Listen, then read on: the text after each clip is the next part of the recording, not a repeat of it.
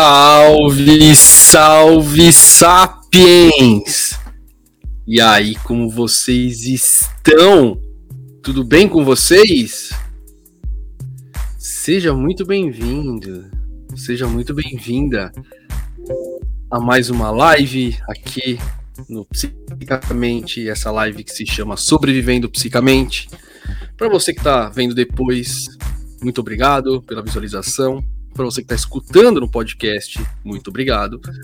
Estamos em todas as plataformas digitais, praticamente: YouTube, um, Twitch, todas as plataformas de podcast.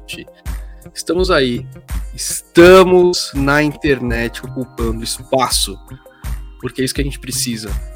Urgente.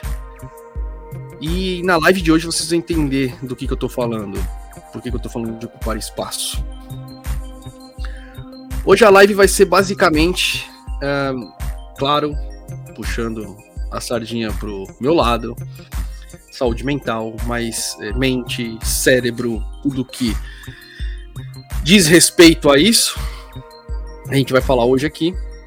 Mas só que eu vou. Hoje vai ser mais voltada para o Brasil, sim. É, não só para o Brasil, tem uma notícia internacional, mas tem a ver com o Brasil também, vocês vão entender por quê. E é isso. Então, estou aqui novamente, como sempre, todo domingo às 10 horas da manhã. Você que está chegando aqui pela primeira vez, é, meu nome está aqui na tela. Ou para você que não está lendo, pode me chamar de Baltazar. Você também que está me assistindo pode chamar de Baltazar. Eu sou médico, faço uma residência médica em psicoterapia e medicina psicossomática aqui na Alemanha. Desculpa. É, então, pacote YouTubeístico básico, né? Entrou aqui, conhece meu trabalho, já dá aquela curtida para a gente acelerar esse algoritmo. É, comenta aí, né? Faz é, divulgar, compartilhar, isso é muito bom. Nós temos o Pix, né? psicapix.gmail.com, mas aí fica a seu critério. Eu sei que o Brasil está passando assim por uma fase muito ruim financeiramente falando, também outras coisas, mas a parte financeira tá ruim. É... E eu tô aqui na Alemanha, eu tenho meu emprego e tal, mas é obviamente eu também trabalho como divulgador científico, eu considero isso aqui como meu trabalho, tá? Uma necessidade minha pessoal, mas eu enxergo também como, uma, como um trabalho. Então é óbvio que se puder colaborar com alguma coisa que é sempre vai ser voltada pro canal esse dinheiro, eu agradeço demais. Mas você já compartilhando, se inscrevendo, comentando já, nossa, tá ótimo. Certo? Alguns recadinhos, tá? Antes de a gente começar a nossa live. Um, deixa eu ver aqui o chat. Fala, fala o Wolf. Bom dia, Pamela. Salve. Pamela, bom dia. Galvani Júnior, bom dia, camarada. Ouço que vimos aqui no Brasil. Pois é, eu imagino. Acompanho. Hoje é feriado, né? Tá tendo carnaval, então acho que muita gente não vai estar tá aqui hoje, mas não tem problema. Como sempre, eu tenho que vir aqui para gerar o meu conteúdo da semana também, certo? É... Recadinhos. Semana que vem, é... domingo, eu não tenho certeza se a gente vai ter o sobrevivendo psicamente ou não. Explico por quê. É...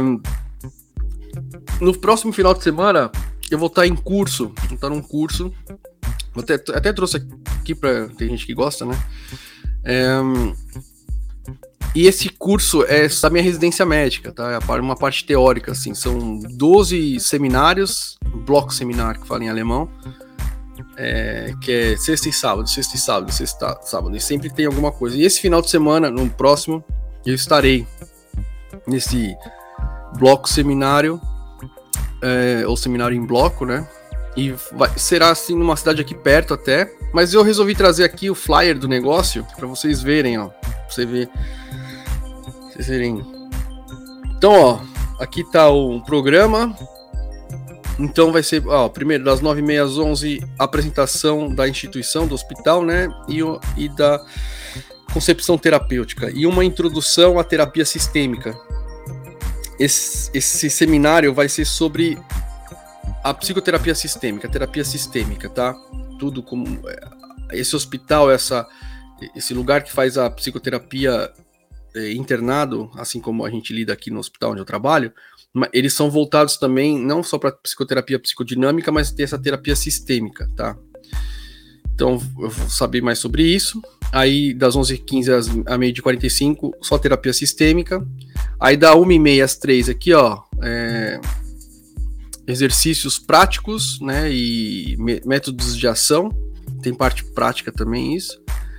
Aí depois das 3h15 às 16h45 eu tenho a instalação do sistema com uma, própria, com uma parte da própria experiência, ou seja, eu, vai, vai ter uma parte prática em cima disso. Vamos fazer. A, porque a terapia sistêmica é, tem a ver com a família, você leva em consideração não só. Você, você considera que a, a, a, aquele problema que a pessoa está vivenciando agora é um problema que se encontra dentro da família, dentro do convívio social, não só dentro da pessoa, né? Então vai ter uma parte aí que vai fazer, que, que eu vou participar, pá, prática. Aí depois você vai ter uma introdução à terapia da música, com uma parte prática também. Depois vai ter uma introdução de um tipo de diálogo de motivação. Depois a psicodinâmica do vício. É, depois psicoterapia é, como exemplo de uma é, de uma terapia comunicativa do movimento. E depois, no sábado, já no final, aqui ó, Handpuppenspiel, é, sabe, a marionete, né, que foi né, você coloca aqui por dentro e você existem aqui é, terapias que a gente usa que é terapia com, com esses fantoches, tá? Então eu vou ter também essa aula, o que eu acho bem legal. Então, eu não sei como que eu vou estar, vou estar cansado ou não, não sei, né? Vou estar em outra cidade, não sei. Acho que eu vou, vou dormir no sábado e voltar no domingo aqui para casa. E a semana vai ser bem corrida para mim também, eu tenho plantão. Então, para preparar a, a, a, live e tal, não é só chegar aqui e falar, né? Eu tenho todo o que eu vou selecionando o que eu vou falar aqui hoje. Então, vamos ver, tá? É lógico que eu vou fazer de tudo porque eu não quero falhar aqui com a, com a live, porque eu gosto demais e eu acho importante, mas também não ter que respeitar minha o limite do meu corpo, né? Então vamos lá. Valeu, Aivô, fantoche. E fala, Márcia, bom dia. Então é isso, gente. Esse era o recadinho que eu tinha para dar, certo? Vamos para notícia, né? Aí, eu já mudei aqui o letreirozinho.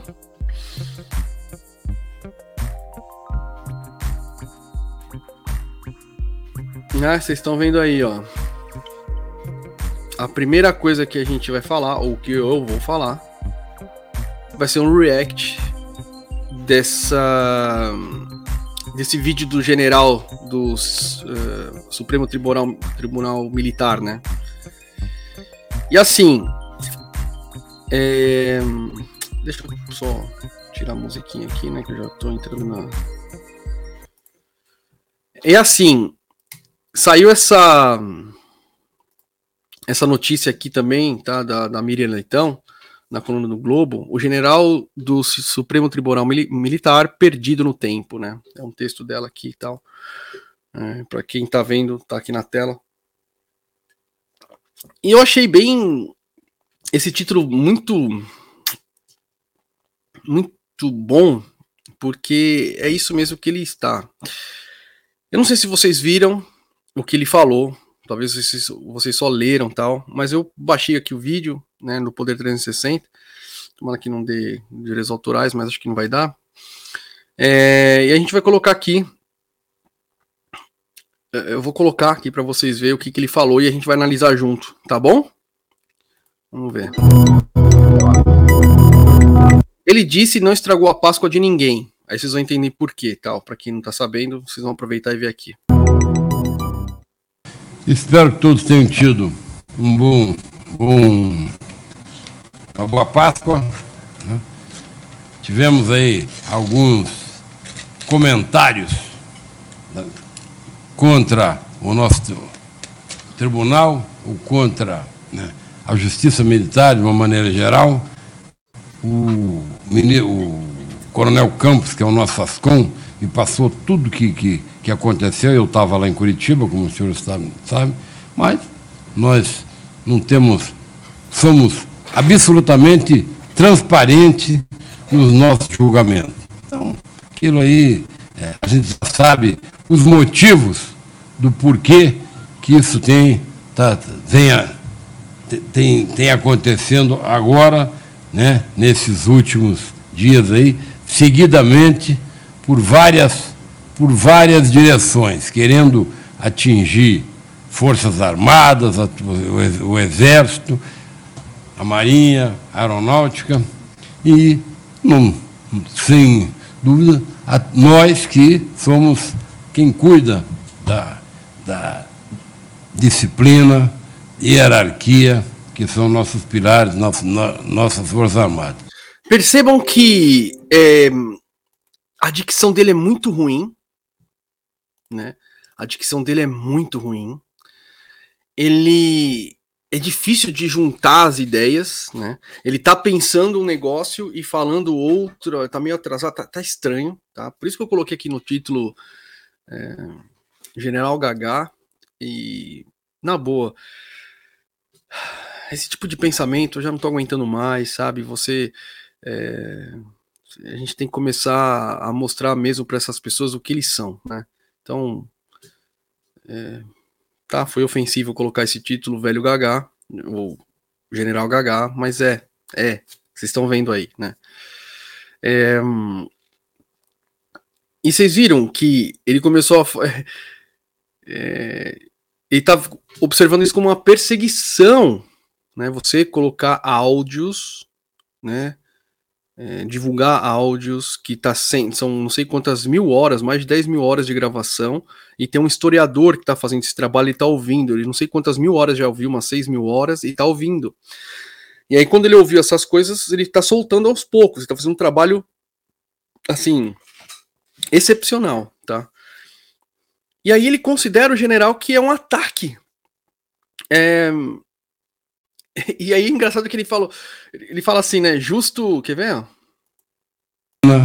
Hierarquia. Dúvida, a, nós, a Marinha, atingir Forças Armadas, a, o, o, Exército, a Marinha, a Aeronáutica e, não, sem dúvida, a, nós que somos.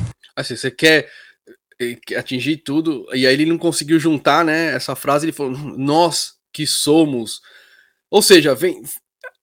O processo de pensamento dele é tipo: eu sou exército, eu sou das Forças Armadas, eu sou. Nós somos fodas. Não, vocês não podem fazer isso, isso não vai atingir a gente, porque nós somos. Esse é o pensamento do general que é presidente do Supremo Tribunal Militar, que já é uma, um absurdo, né? Você, o militar ter um julgamento diferente da lei. A lei é para todos, não é? é... Vamos continuar aqui. Quem cuida da, da disciplina, hierarquia, que são nossos pilares, nossas, nossas Forças Armadas. Mas eu falo, disse ao Coronel Campos, nosso Ascom, né, que não, não é, nada não, não faríamos nada, não tínhamos resposta nenhuma para dar. Simplesmente ignoramos uma, uma notícia tendenciosa. Uma notícia tendenciosa, gente. Primeiro que ignorar. É... Gente, é a história do Brasil. E não foi ele que torturou. Eu não sei se ele torturou alguém na vida, né? Eu suponho que não. Mas não, não foi ele que fez isso, foi a instituição de que ele faz parte. Se tem alguém que devia ter interesse em, em realmente é, resolver essa situação entre Forças Armadas e população brasileira, era ele que deveria ser, que é super transparente. Ele falou que era super transparente nas decisões. Hum, não é transparente, tá mostrando que não é transparente. E ao invés de vocês abaixarem a cabeça e reconhecer o erro, vocês continuam nessa. Por isso que a Mira Leitão falou que você tá perdido no tempo. Daquela que nós sabemos o motivo, né? Então, é, aconteceu aí durante a Páscoa, garanto que não estragou a Páscoa de ninguém, porque a minha não estragou. Não? Garanto que não estragou a Páscoa. É, pelo contrário, estragou a Páscoa dele, tá? Se ele tá falando dessa maneira, é porque estragou, incomodou ele. Hum, aí que tá. O fato de divulgar áudios, né, de uma tortura, é isso que eu quero que vocês entendam.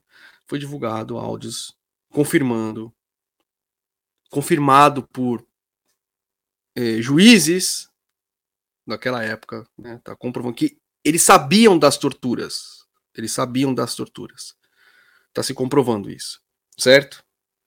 E aí, é, ele vê isso como. E, e, e, aí, na hora que divulga isso, você coloca. É claro, é uma vergonha para as Forças Armadas. Então incomoda ele. Porque ele se reconhece como Forças Armadas. Enfim, ele quer. Na ânsia de defender a instituição, ele também quer, se incomoda com a revelação dos crimes. Né? Então incomoda ele. Na verdade, isso é um mecanismo de defesa do ego.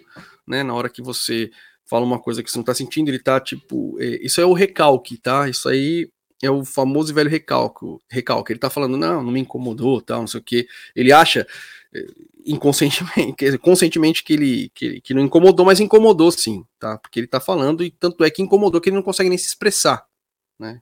Por dentro ele deve estar tá puto. De nenhum de nós. Apenas a gente fica incomodado que vira e mexe vem no, no não, não, não tem nada para buscar. Hoje vão buscar em passado, rebuscar o passado, agora vão rebuscar o passado, vão, só varrem um lado, não varrem o outro. Que lado? De que lado você está falando? Vocês deram um golpe civil militar no Brasil.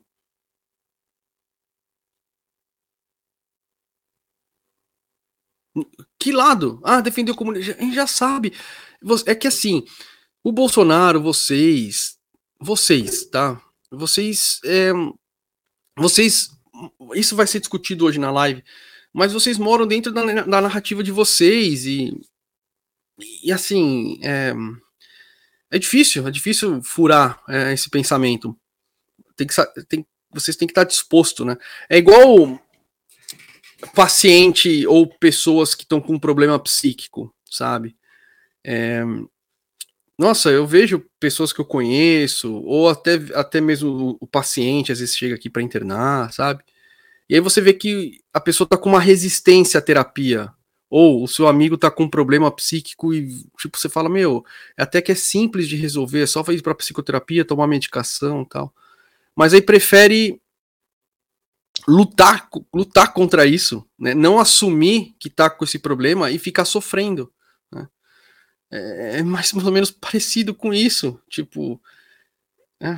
E é sempre assim, nós já estamos acostumados com isso, com isso. Né? Então, deixa para lá, vamos continuar conduzindo o nosso trabalho como sempre o fazemos, da melhor maneira possível.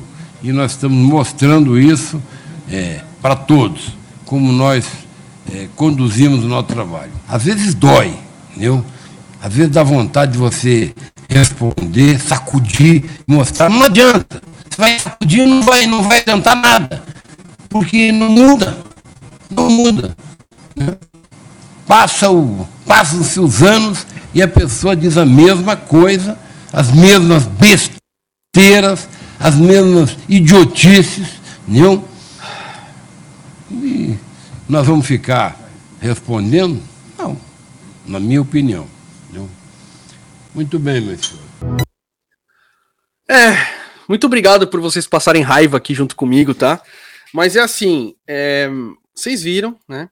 Ele acha que a gente está enchendo o saco. Nós estamos enchendo o saco das Forças Armadas porque a gente quer uma reparação histórica do que eles fizeram com o povo brasileiro com os inocentes que eles torturaram, né?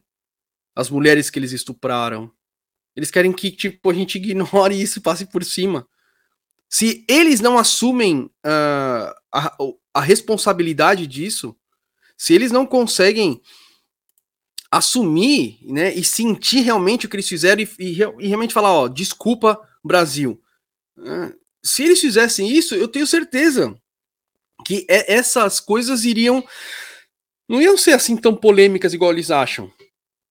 Né? As coisas iam sempre ser a gente ia descobrir outras coisas sempre, porque a história não para, né? As revelações, né? As, as, as descobertas tal, mas não ia ter esse impacto, essa polêmica, porque já é assumir, enfim, não assume, não assume, não, isso, isso é levando agora, trazendo para o meu lado, né? Isso é um complexo narcísico, e, e, provavelmente ele é, né? Todo mundo é um pouco narcisista, você tem o, o patológico e o, e o, e o saudável, né? O narcisismo, todo mundo precisa disso, mas quando você ignora o outro, ignora o que o outro está falando, é, isso é o patológico, né? Ele está ignorando, ele está ignorando as vítimas, ele está ignorando as pessoas que não foram encontradas até hoje, né? os familiares que não enterraram os seus outros familiares que morreram. Enfim, ele está ignorando toda uma coisa, e isso é muito assustador. Isso tem a ver com fascismo e a gente vai discutir hoje aqui, tá? Então esse vídeo aqui dele, essa parte, foi para mostrar que esse senhor está desprendido da consciência é, do seu papel, sabe? É, quando a gente fala de nós mesmos, de pessoas, quem somos nós, tal, você tem é, é, estágios, níveis ou maneiras mais ampliadas de você se enxergar no mundo primeiro você é uma pessoa que está inserindo numa família, depois você está inserindo num grupo, depois está. Aí depois, o normal é você se entender como uma pessoa que está dentro, está inserido dentro, está inserida dentro de uma história, da história da humanidade. Qual que é o seu papel lá na história inteira, né? Para você, a gente não pensa no, no, ser humano, no futuro, que a humanidade vai ficar em paz, a gente não quer que nossos é, descendentes tem um planeta melhor, tal. Isso aí acho que é unânime, né? Mas só que para você conseguir fazer isso, você tem que ter consciência da sua classe, né? Eu não estou falando nem de Marx, mas a consciência de onde você está na história, nesse, nesse momento agora, quem é você, né? Então a disparidade do real e da visão de e, e da visão de mundo dele é, é, assim é muito grande, tá? É, cobrar uma, uma punição histórica agora é ataque às forças armadas. Então, o nível cognitivo dele me parece muito muito baixo, tá? E isso também acho que deveria ser revisto nas Forças Armadas para como uma pessoa tão mal preparada consegue atingir um, um posto é, alto dentro dessa hierarquia. Bom, era isso que eu tinha para falar desse aí. Vamos para o chat, certo? Vamos lá.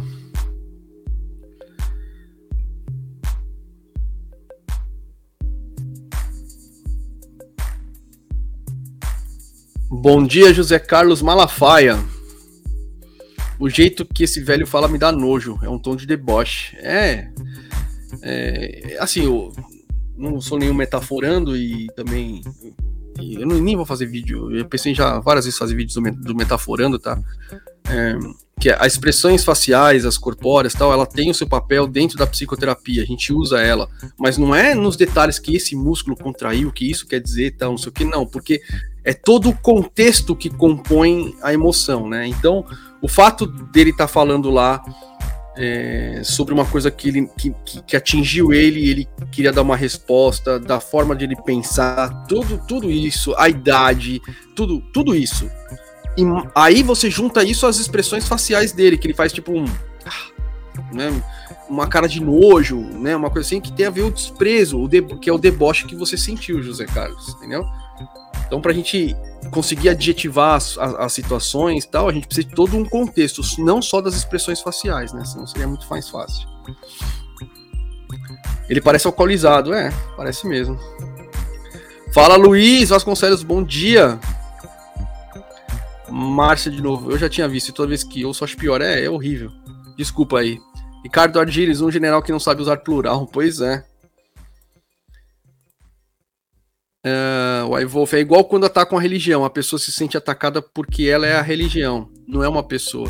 É pior que dizer para a criança que Papai Noel não existe. Ela pensa que é castigo para ela. É, é por aí mesmo, sabe? É por aí. Ricardo Argili, nós estamos. Ah, eu falo também. Vou falar para você que eu não sou muito Quando eu comecei a falar, aprender alemão, eu falava, cacete, cara, não, sabe, não sei nem falar português direito, eu quero aprender alemão, sabe? É que quando você vê erro de português em pessoas que se vendem como superiores tal, não sei o que, aí é a hora que a gente zoa, né? Então, isso é, é, é Schadenfreude, né, em, em alemão. Enfim. Grazela Costa, um bando de velho gagá. É isso, um bando de velho gagá. Passo raiva mesmo, todo mundo passa raiva.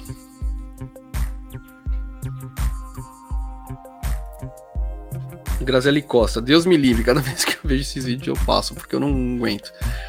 É, mas para quem produz conteúdo e quer trazer aqui, tem que ver. Isso é a parte ruim, tá? Confesso. Mira Zimmerman. Bom dia, falta de dinheiro aqui é pouco. A saúde mental do povo que está em perigo. Nada faz. Pois é. Acho que nunca haverá reparação vinda desses velhos. São casos perdidos. Pois é, a, a, a gente fica apostando agora na nova geração, né, Grazielli? Porque talvez é, isso que aconteceu no Brasil, que está acontecendo no Brasil, a vantagem é que parece que se discute mais política, as pessoas estão mais ligadas, mais a, a, antenadas, tal. Então, esse pensamento pode sim é, diminuir, né? A nova geração dos militares vir contra a cabeça, tal, vir, vir, é, vir cabeça, mas, mas, é, eu vou falar no final do negócio do Bolsonaro, mas pelo que eu tô vendo como eles estão manipulando as pessoas tal, é, mesmo que o Bolsonaro vá embora, a gente sabe que o bolsonarismo, o olavismo vai ficar, mas mesmo assim, é, a gente tem que reagir agora para isso não lá na frente a gente falar ah, de, de, deveríamos ter feito alguma coisa. Né? Mas vou chegar lá ainda. Luiz Vasconcelos, a incrível quantidade de elefantes em cima das árvores que tem no Brasil. Pois é, uma boa analogia. É o tipo que Humberto Eco fala no livro Fascismo Eterno. Os ignorantes são úteis. Um general inteligente não iria ser uma mula militar. É. Certo! Então, mudemos o bannerzinho. E fui obrigado a rezar para tirar o demônio. O duro relato de transexual, da transexual submetida à cura gay. Deixa eu mudar aqui, né, gente? Pera aí é, o relato da transexual, não de transexual, da transexual. Aí, consertei.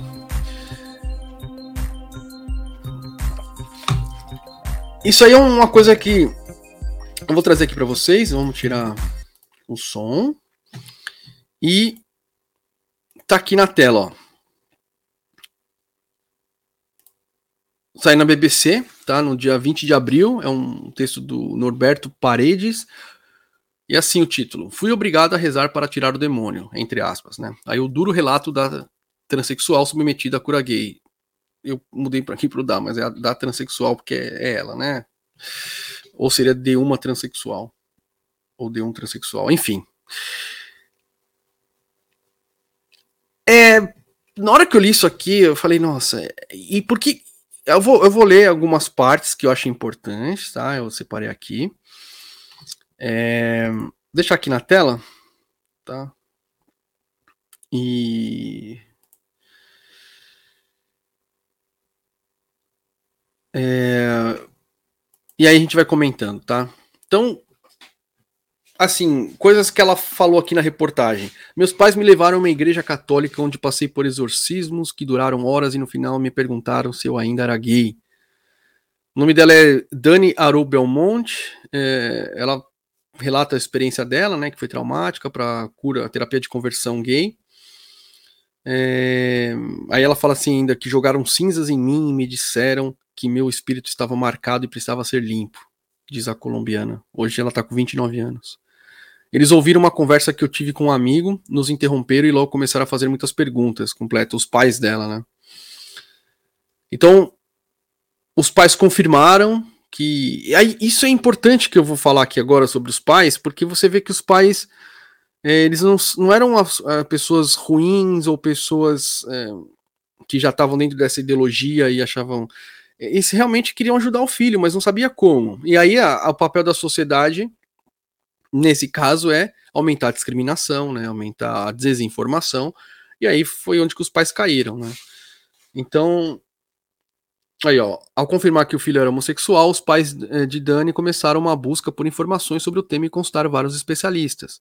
Diziam para eles que a minha carga, aí ela está falando, né, que a minha carga hormonal estava muito baixa e me fizeram tomar pílulas para aumentar meu nível de testosterona. Ou diziam que era assim porque a minha mãe me mimava muito. Olha que absurdo, né? Ou que talvez tivessem me estuprado, embora isso nunca tenha acontecido. E aí, após descartar diversas hipóteses, os pais dela aplicaram uma série de processos de correção sexual por meio da religião e da espiritualidade. Aí, uma psicóloga cristã foi a responsável por fornecer as informações iniciais sobre o tema aos pais de Dani. Toda vez que eu vejo alguma pessoa trabalhando com saúde mental, tá? Mas na parte da psicoterapia, e essa pessoa ela é religiosa e ela fala que ela é, ó, oh, eu sou cristã, ó, oh, eu sou de tal religião, que e, e você vê que isso é importante para a pessoa, para ela que é, é importante para ela dizer isso. Eu sempre dou um passo para trás, tá? Porque existe ah, uma pessoa que tem religião religiosa pode fazer psicoterapia? Pode. Tanto é que o relato de hoje, no, no, final da live, vai ser de uma paciente minha aqui no hospital que é testemunha de Jeová. Tá? Você tem certos limites que você pode ir, porque nas religiões judaico-cristã ou na cultura judaico-cristã, é, os, você tem que honrar os pais. Você tem que. Os pais estão acima de tudo, né? E dentro da terapia psicodinâmica, de como a gente entende a, a, a instalação é, de, de, um problema psíquico, começa lá na infância, na vida intrauterina. É uma problemática que está dentro daquela família, que está nos pais, né?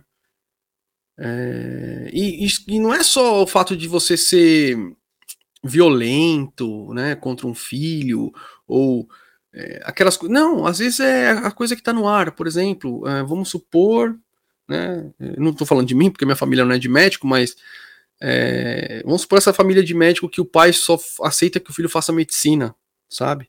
E o filho não quer fazer.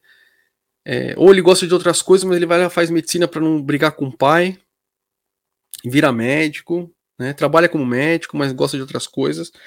Mas essa frustração é carregada, né? E, e ela é recalcada, por exemplo, que ah, meu pai me deu de tudo, me deu estudo, me deu, né? então não posso reclamar. Né? É, então eu estou falando detalhezinhos pequenos na vida, né? Essa pressão dos pais, tal. Isso já mexe na psique da pessoa. E na hora que você fazer psicoterapia, porque qualquer uma, qualquer pessoa pode desenvolver depressão, eu já expliquei isso. Tem aqui uma série no canal chama é, Psicoeducação, tá? É uma série. São três vídeos, tá na playlist aqui. E lá eu mostro no, gráfico vulnerabilidade estresse, mostrando que toda pessoa pode desenvolver depressão dependendo dos, dos, é, é, dos triggers, né, dos é, Auslöser em alemão, como chama, dos das coisas que, que, dos gatilhos da vida, né? Se você tiver muito estresse na vida durante um tempo e o seu e a sua vulnerabilidade para estresse é menor, é maior do que outras pessoas por causa da sua criação, é onde você vai desenvolver depressão. Então todo mundo pode desenvolver depressão. É... E, e, e, nesse caso, tá, da, específico de uma é, da religião, uma família religiosa, muito na testemunha de Jeová, por exemplo, né, se você não segue isso, você é expulsa da família, a pessoa perde contato. Então, existe esse sofrimento. Enfim. Então, a religião, muito, dá para fazer psicoterapia, tudo, mas aí às vezes vai chegar num momento da, da psicoterapia que eh, tem que ser muito claro que o paciente falou: daqui não vai mais, né? Porque você já foi. Eh, você foi moldada nessa ideologia, nessa, nesse pensamento, tudo, então não tem como. Enfim. E ela continuou, né? A Dani aqui continuou é, os pais, né, começaram uma lavagem cerebral, né, e no final ela até acreditou, ela relata aqui que ela foi limpa de alguma coisa, né, mas basicamente ela mentiu, porque eles perguntavam lá, rodeado de pessoas, né, ah, tá curada? Ela falou, ah, tô, né. É... e aí ela falou aqui que não sabia naquela época sobre a, os direitos humanos, a escola não tinha apoio de nenhum professor e não tinha as ferramentas para dizer aos pais que o que estavam fazendo era errado. E tudo isso desencadeou nela sintomas depressivos e várias, várias tentativas de suicídio. É, a estatística de suicídio nessa população é muito alta, tá, gente? É maior do que muita, muito, né? Muito maior mesmo. E é por causa dessa aceitação, tal. Para essa notícia, dois comentários que eu gostaria de fazer, tá? Primeiro é que essa essa coisa de você da cura gay, tá? É, o que essa a Dani passou e que muitos brasileiros passam, é, eu não vou comparar na essência com a escravidão, tá? Não tem nada a ver uma coisa com a outra no sentido prático. Mas só que quando na época da escravidão, né, os portugueses ou outros é, outras nacionalidades iam lá na África, nos países é, e, e, e, roubavam as pessoas para ser, ser escravas, o que, que acontece? Você pega a pessoa num contexto e coloca ela em outro, ou seja, a identidade, a personalidade, a pessoa em si, ela perde o significado dela.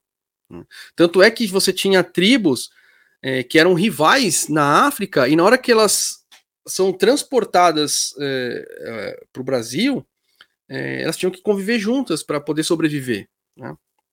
Então você perde aquela identidade. E aqui é, é, parecido nesse sentido, né? Você se reconhece como homossexual, né? Você tem a, a sua volição, a sua libido é, direcionada para outra forma, né? Porque você é dessa maneira e eles te forçam a ser outra pessoa. Então, rapta é um rapto de você dentro de você mesmo, sabe? É, então isso é, é, bem complicado. Então, por isso que, pelo amor de Deus, né? pelo amor de Deus é foda. Sem cura gay, né? Não, não tem como. E a live de hoje, como eu disse, é mais voltada para o Brasil, tá? Esse caso dessa da colombiana, ela só mostra uh, assim, é um problema na América Latina, né? É, mas um governo Bolsonaro pode fazer também, né? Nisso dentro da, é, do Brasil. Primeiro, que incentivaram, né? Hoje em dia já é proibido, aquela psicóloga foi presa, né? Ela perdeu o título é, de psicóloga. É, agora há pouco tempo atrás, esqueci o nome dela também, nem merece ser mencionada. É, mas o bolsonarismo em si, em si, tanto pela atmosfera machista, né, esse pensamento, essa ideologia, é ruim para a saúde mental desse, desse, desse público, né, como também o um incentivo à religião entra aí no papel, e mais os fundamentalistas religiosos, né, que por mais que a cura gay hoje, a terapia, ela seja proibida, ela não é. Se você levar alguém da família para a igreja para rezar, para tirar o demônio, isso não é proibido. Isso não é considerado como terapia. É só se o psicólogo falar uma terapia, falar, oh, agora estou te tratando para você não ser mais gay. Aí é proibido. Mas só que se não for dito isso e você levar a pessoa para a igreja e para curar, isso não é proibido. O que é muito grave. Tá? Isso é muito grave. É... E a gente. E quando fala a gente tem que ser contra o governo Bolsonaro porque ele é assim, né? Ele tem a ver, ele vai, ele colide em várias áreas do conhecimento humano e, e o bolsonarismo colide com a saúde mental. Então por isso que eu venho aqui falar dele, né? Do Bolsonaro, de tudo isso. É... Então essa aqui é uma notícia, tá, da América Latina, mas é, isso enfim, fora as comunidades terapêuticas, né, gente, que não vou entrar nisso agora. Mas é isso, né? É muito triste o que acontece no Brasil, o que acontece na América Latina, um relato desse. E tem a ver com o que eu estava falando hoje do bolsonarismo e vou falar mais coisa ainda, vocês vão ver. Certo?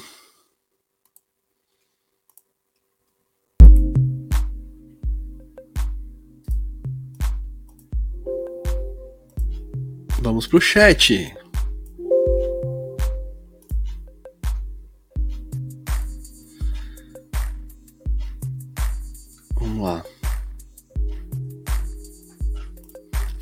Sandra Almeida, bom dia, Fortaleza presente. Cheguei um pouquinho atrasada, mas cheguei. Uma boa live para você. Muito obrigado, uma boa live para você também, Sandra. Espero que eu consiga trazer um pouco de informação para você aí. Os militares têm uma panelinha que não deixa quem pensa diferente entrar. Se entrar, eles o expulsam. Ou matam, ou fazem alguma coisa para a pessoa não subir de nível. É, sim, é. Você tem que andar na linha, né? Márcia Meneghite. Balto, eu gostaria de ler algo sobre a identidade de gênero do ponto de vista científico, é claro. Você teria alguma sugestão? É, livro, o que eu tenho, o, Márcia, é mais é, livro da parte. Não livro, né? Mas é artigos da parte tribunal, tal, como funciona. Mas só que um livro que. para você entender. Porque quando você fala do ponto de vista científico, né, não é só a parte hormonal científico, né, a fisiologia da parada, mas a, a parte também do pensamento, a filosofia do gênero, essa discussão, é, isso também é ciência, né? É o Problemas de Gênero, né, da Judith Butler. Eu tenho, eu tenho o livro, vou ver se tá aqui.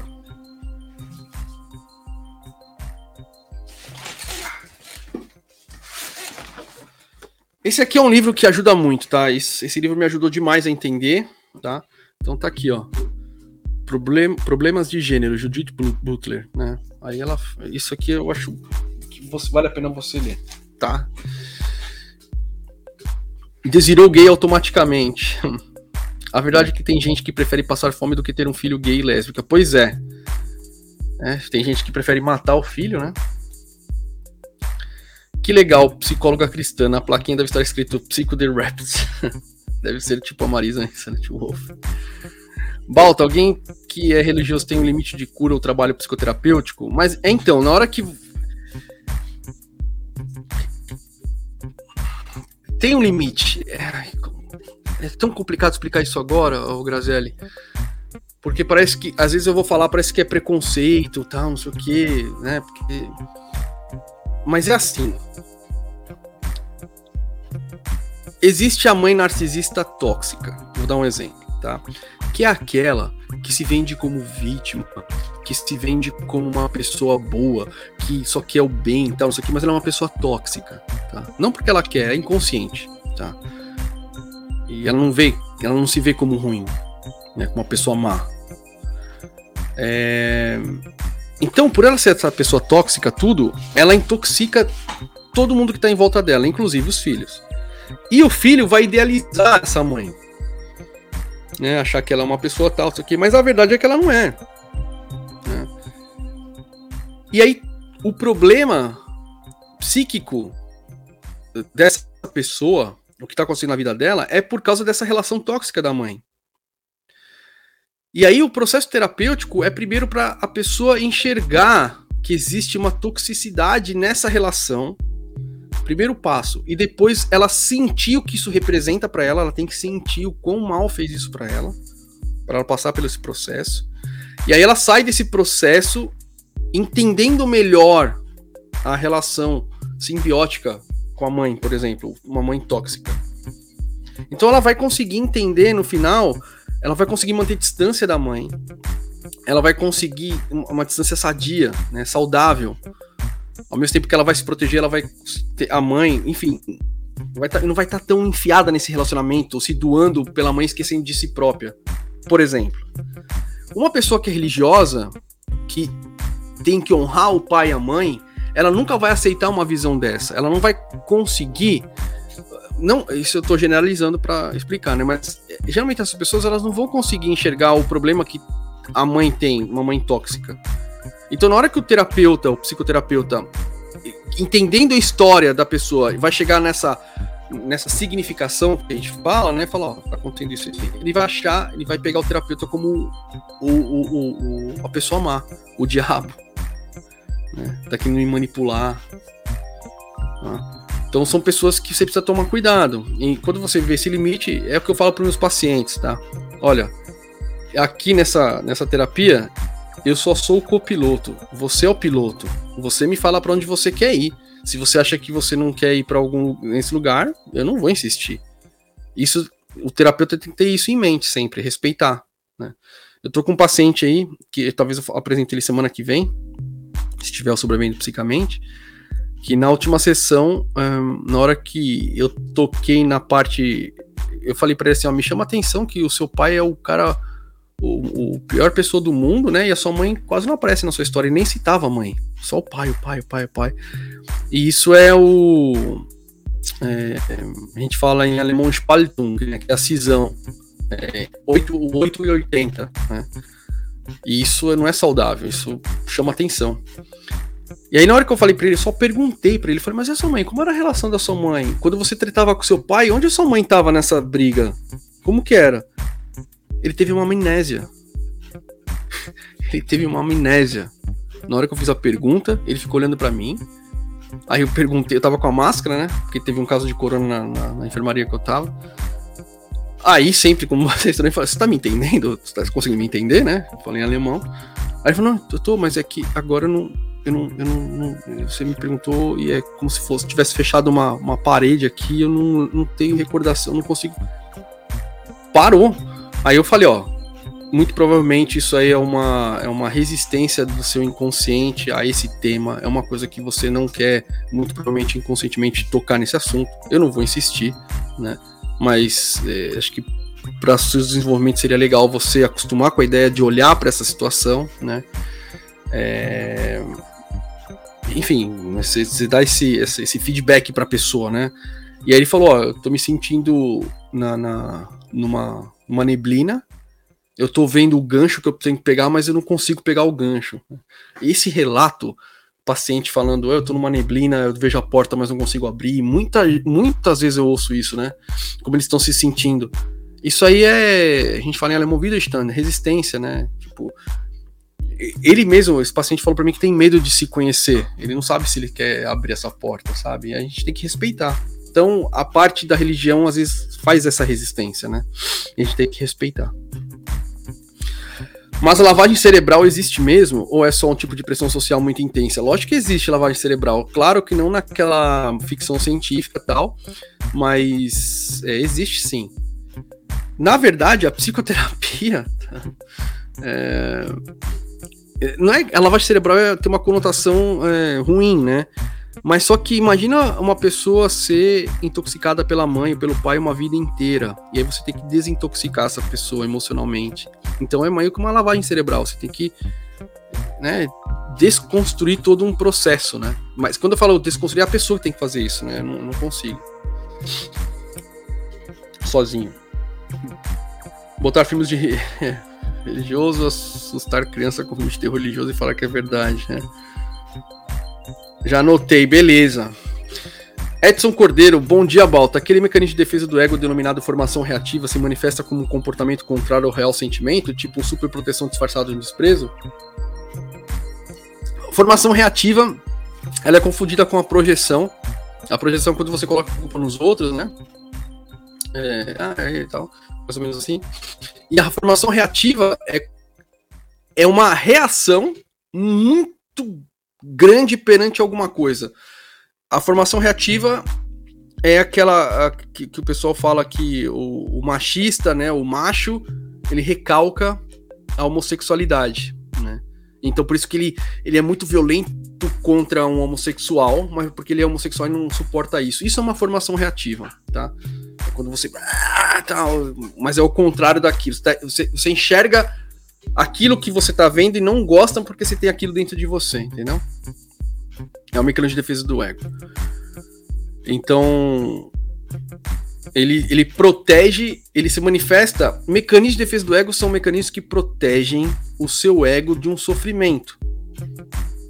Então, tudo que vai te levar a sofrimento, automaticamente isso faz com que isso não seja levado para o ego, para sua parte consciente.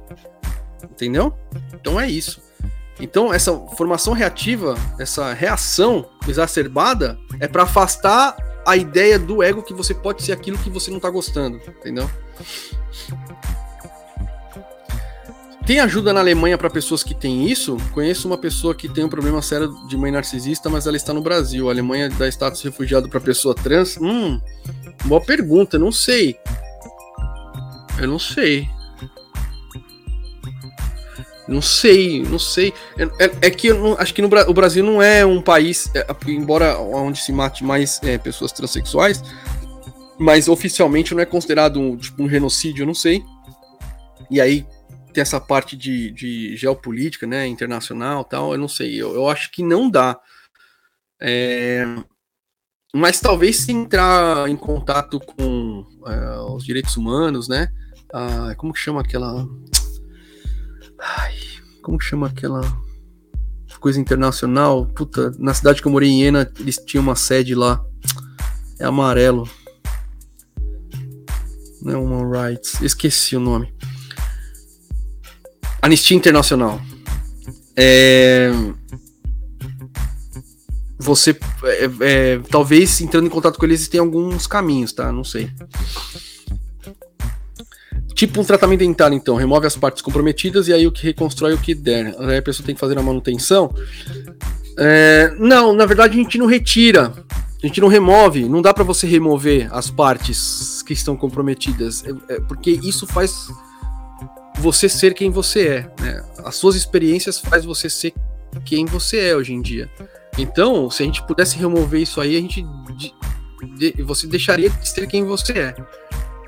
Na verdade, a terapia, a psicodinâmica, a TIF em psicologia aqui, é, ela não visa uma mudança da sua estrutura da personalidade, mas só que ela possibilita que você, possibilita que você lide melhor com as coisas. Você entenda por que, que você reage em determinadas situações daquela maneira, e aí você consegue observar melhor, e porque se passa pelo processo. A gente coloca uma memória emocional de, porque assim, paciente interna, vamos pegar o exemplo da mãe tóxica, tá? Então o paciente tem essa história. Aí paciente interna. Aí durante o processo de internação, que são 12 semanas, as três primeiras semanas a gente fala que é o trabalho de resistência da terapia, que são as três primeiras semanas o paciente ainda tá lá fora, tá pensando na vida dele lá fora, tudo ele não tá inserido dentro da, da, da terapia ainda. E aí a gente fala que depois de três semanas os mecanismos de defesa do ego estão mais baixos, mais labilizados, e a pessoa está mais regredida. Quando eu falo regredida, quer dizer a parte. É, é, você, você fica mais infantilizado, porque você está internado num grupo de pessoas fazendo terapias, que é pintar, imagina essas coisas, então são atividades lúdicas, tal, fora a terapia, fora os conflitos que existem em você morando junto e fora fig a figura dos terapeutas, né? Então você tem toda uma atmosfera que faz com que aquele, aquela, aqueles pacientes fiquem, como se fosse um clube de férias, mas não é isso. Mas são crianças aproveitando alguma coisa. Então, nesse contexto, a pessoa acaba se soltando e ela regride, né? Então, quando ela regride, ela fica mais emocionalmente aberta, enfim, tudo isso. E aí, quando ela entra em contato com memórias emocionais ou qualquer outras coisas é, que passaram na vida dela, e ela começa a enxergar a, a, biografia dela dessa forma, vendo, porra, mas minha mãe foi tóxica, eu estava inserido nesse contexto, ela enxergando de outra perspectiva, e ela relata isso dentro da terapia, é, isso faz parte do processo para você tornar isso consciente. Mas só que aí, durante a internação, acontece várias coisas, né? Você briga com pessoas, né? Conflitos surgem. E esses conflitos são espelhamentos da sua estrutura de personalidade ou espelhamento do que você uma vez precisou fazer, se comportar, né, na sua infância. Quando acontece isso, e aí o terapeuta assume o papel da mãe ou do pai, no sentido de, né, a pessoa tá regredida, não. E aí a mãe, por exemplo, teve uma briga no passado e, e, e, o paciente lembra disso, que a mãe não pegou ele no braço quando ele caiu, só bateu nele porque ele tinha, vamos supor, ele se machucou, e a mãe era, falou que não era para pular e bateu nele em vez de pegar ele no braço e dar carinho e tal. E acontece uma coisa semelhante, né, que emocionalmente vai vai fazer com que ele vivencie isso de novo. Na hora que o terapeuta vem com uma postura que a mãe não teve de abraçar, não abraçar, abraçar, mas ouvir o paciente, você fazer uma coisa que a que a que a que a, que a mãe não fez, você insere uma nova memória emocional lá. num processo que ele já estava regredido. É onde você tem, também tem um processo aí de cura, tá? Então, mais ou menos isso. Última pergunta para a próxima notícia. Balta, você já leu Zen e a arte da manutenção das motocicletas de Robert Piercing? Não, é um romance. Se não me engano, o autor era professor de filosofia. Acho que você iria gostar. Obrigado, vou anotar aqui.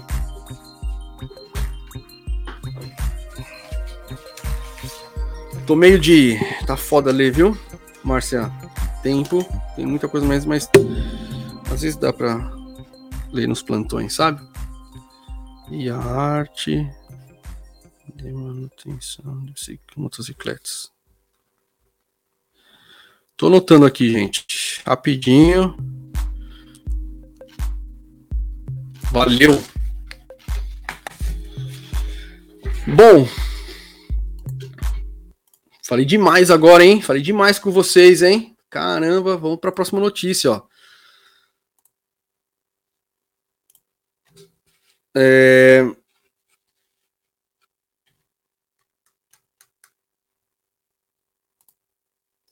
inteligência como um processo de escala planetária. Gente, quando eu vi essa notícia, eu falei, não, preciso trazer para o canal. Tem várias notícias de neurociência, assim, de tal, que eu tenho aqui anotado, e aos pouquinhos vou trazendo para vocês. Porque quando eu fazia os vídeos editados, né, eu sempre tinha essas coisas anotadas, fazia várias pautas, né. E agora eu vou conseguir trazer várias coisas que eu queria trazer, e eu não conseguia. Saiu um artigo Tá aqui na tela para vocês verem, na International Journal of Astrobiology. E esses autores aqui, Adam Frank, David Grimson e Sarah Walker, eles estão propondo que a, intelig a inteligência é, possa ser um processo que chegue numa escala planetária. Talvez vocês tenham visto essa notícia em alguns outros veículos, por exemplo, na Hyper, uh, Hyper Science, é, Hype Science, né? A Terra pode ser uma entidade inteligente, inteligente, afirmam cientistas. Mas só que tá errado esse título, gente. Tá errado. Esse artigo não fala nada disso, que a, a Terra é um ser inteligente. Pode ser. Não tem nada a ver, não tem nada a ver, tá? Se vocês viram isso, não tem nada a ver. O artigo original é a inteligência como um processo de, um processo é, de escala planetária é a inteligência como a gente conhece sendo elevado para uma escala planetária, não que nosso planeta é um ser inteligente, não tem nada a ver, tá? E aí vocês devem estar se perguntando por que, que eu trouxe isso aqui, que teve com saúde mental. Vocês vão entender, tá? Vocês vão entender, vocês vão entender. Calma, calma, calma, tá? Vou deixar aqui na tela também, para vocês, né, às vezes vocês querem ver, ler aqui o resumo, sei lá. Mas é o seguinte,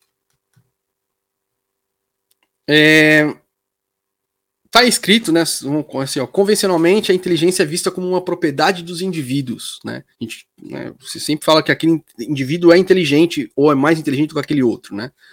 Mas no entanto também pode ser propriedade de coletivos. Aí ele dá o um exemplo aqui no começo que é a, o, a decisão coletiva por insetos sociais, tipo formiga, abelha. Né? Inclusive tem um brasileiro, eu mandei um e-mail para ele, eu queria fazer uma live com ele que ele está fazendo, acho que doutorado ou pós-doutorado, numa Universidade Federal do Brasil. E ele é uma, uma tese de doutorado de, em filosofia, em filosofia da mente, e ele está lá propondo que é, o, as formigas, né, o ninho, como chama? Como é, como chama de ninho? Sei lá como chama, agora fugiu o nome. O formigueiro, ele é uma entidade única, ele pode ser visto como um ser, né? Não como. Aquilo lá não é uma sociedade, é um ser, tá? É, então, já existe várias pessoas falando sobre isso. Ele fala também dos labirintos de navegação de Bolor, é, o, o, comportamento inteligente de células e vírus individuais, que são próprios um coletivo de químicos. Então ele está pedindo para, em vez de a gente enxergar indivíduos, o indivíduo, na verdade, é um montão de outras coisas junto tá? Então é isso. Um, aí ele fala aqui que na astrobiologia sempre se tende a pensar, a considerar que a propriedade da inteligência de uma ou mais espécies, a, a, uma espécie, a propriedade de uma espécie é ser inteligente de um planeta e depois criar uma é, assim, você tem a vida, ela fica mais complexa, aí vai dar na origem da gente, os seres inteligentes, né?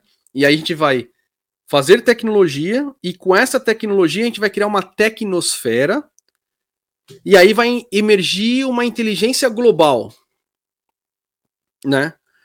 É, é assim que a, a, a, a, astrobiologia entende a inteligência. E aí eles falam da equação de Drake, né, que é aquela da, dos graus de evolução de espécie, né, que pode ser de, de civilizações tal. Mas só que aqui que eles estão falando é que não é que a tecnologia vai virar um padrão, não, eles estão falando que às vezes a inteligência ela vai evoluir, é, vai surgir uma outro tipo de inteligência na hora que todos os indivíduos é, a gente chegar coletivamente a esse patamar de uma de, de, união, como se fosse a colmeia, como se fosse o, o formigueiro. E aí talvez aí a Terra pode virar um ser senciente, né?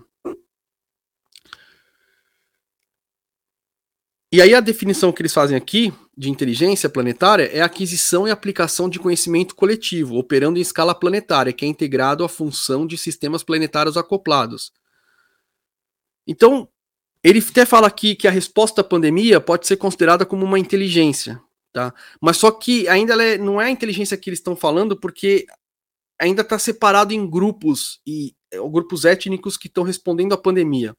Então ele está falando que talvez essa inteligência no futuro ela seja uma resposta automática, não vai precisar os seres humanos ir lá se juntar e conversar para agir em conjunto, não vai ser automático. E aí como se fosse você construir toda uma tecnologia no planeta Terra e, e o, o, algoritmo dessa tecnologia ao ponto de um sistema de mísseis, por exemplo, anti, um sistema de bateria antimíssil de Israel, domo de Israel lá tal. Né? É automático, ele está lá, quando vem uma ameaça, eles jogam um míssil. Então talvez a gente, com a nossa tecnologia, o algoritmo tal, o planeta Terra possa agir automaticamente frente a uma ameaça sozinho, entendeu? É, estão falando disso. Então, dentro desse artigo, eles, eles falam as ferramentas necessárias para você ter uma inteligência coletiva. É o fenômeno de emergência, né? Que o todo é maior que as partes. Então, isso é muito Hegel, né? A fenomenologia do espírito. É, o todo é muito maior do que a soma das partes o todo é uma outra coisa nova. Né? Então, esse fenômeno de emergência precisa estar presente para a gente falar de inteligência é, planetária. Informações e redes. Como que a gente. Você precisa ter fluxo de informação e de rede, né? Porque a vida também é informação. E essas informações precisam ser semânticas versus informações sintáticas. Você precisa ter uma informação semântica além da sintase lá. E um sistema complexo com limites e sinais. É uma complexidade que você tem. É, é, que você tem regras que vão, que vão surgindo, né? E a visão autopoética de uma Turana e Varela, né? Que é que a, a vida ela, ela, ela, se, ela tem a característica de se autorreplicar, né? Ela, ela se autossustenta, quer dizer, é, é uma é, capta energia e, e ela, ela se autossustenta, né? Você tem uma hematopoiese, você tem um equilíbrio. Né? Isso é necessário dentro de uma, um processo de vida. E aí a conclusão do artigo que eu queria trazer aqui para vocês, que eu acho que é muito legal, sabe? Que tem a ver com o que eu trouxe até agora, tal, e eu vou juntar com a notícia, com a próxima notícia. Então eles colocam assim, ó. A humanidade atualmente está em um precipício. Nossas ações coletivas claramente têm consequências globais, mas ainda não estamos no controle dessas consequências. Uma transição para a inteligência planetária, como descrevemos aqui, teria a característica marcante da inteligência operando em escala planetária. Tal inteligência planetária seria capaz de orientar a evolução futura da Terra, atuando em conjunto com sistemas planetários e guiada por um profundo conhecimento de tais sistemas. Se outras civilizações que possam existir no universo também passarem por essa transição, esperaríamos ver uma diferença marcante em termos de assinaturas de planetas com inteligência global sustentável versus aqueles que não fizeram a transição para essa fase de evolução planetária. Então eles estão falando aqui que se, caso isso seja comprovado, essa hipótese dele de consciência de inteligência planetária, que seria um próximo ponto da, da evolução da equação de Drake e tal, não sei o quê. Então a gente vai poder ver outras civilizações com telescópio, a gente vai poder, vai ter marcadores onde uma civilização alcançou esse ponto, né? De fato, se a inteligência planetária é um requisito para a longevidade de civilizações em escala planetária, é isso que eles estão propondo. Uma questão crítica é como ver a inteligência como um processo de escala planetária pode nos ajudar a nos adaptar e aprender a aproveitar as mudanças que estamos promovendo para a nossa própria sustentabilidade a longo prazo. Claro, a primeira pergunta a fazer é sustentabilidade, sustentabilidade para quem?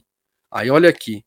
Atualmente, a civilização é altamente desigual em termos das populações que têm a maior influência na realização de mudanças planetárias e aquelas que são as mais vulneráveis às consequências das instabilidades planetárias. Os humanos, ou nossos descendentes em um futuro distante, podem ser muito diferentes do que somos no presente. Assim, a questão da inteligência planetária é tanto ética e moral quanto científica. Esse artigo aqui veio muito a calhar, gente, veio muito a calhar mesmo, porque eu acabei de falar do general, né, que ele não tem a consciência da história, tal, não sei o quê. E esse artigo é o que está falando. Você, você precisa esse, essa inteligência planetária, essa inteligência, ela precisa ser ampliada para um conceito histórico do todo, não só individual, né? É, e tem a ver com tudo que a gente está passando. No, vocês vão ver na próxima notícia. Tá, a gente está passando por um processo, né? A guerra da Ucrânia é, a nova, a, a, o mundo multipolar, uh, muda, vendo a gente a está vendo que o capitalismo está entrando em colapso, né? Que a gente tem que morar num mundo sustentável, que os recursos são limitados. Tudo isso, gente, tudo isso a gente junta e não tem como a gente não separar, não tem como a gente separar, quer dizer, da, da, da saúde mental, porque a compreensão de você viver num mundo novo, de você viver num mundo mais, é, mais igual, menos desigual, reduzir as doenças, tudo tem a ver também com o fato de como você enxerga o mundo, ideologia, tá tudo conectado. Dialética, sociedade, indivíduo. Entendeu? É, e tem a ver com a próxima notícia, o fato de eu falar do fascismo tal, vocês vão entender. Mas enfim, vamos pro chat. Vamos pro chat. E a gente continua é, discutindo isso. Vamos lá.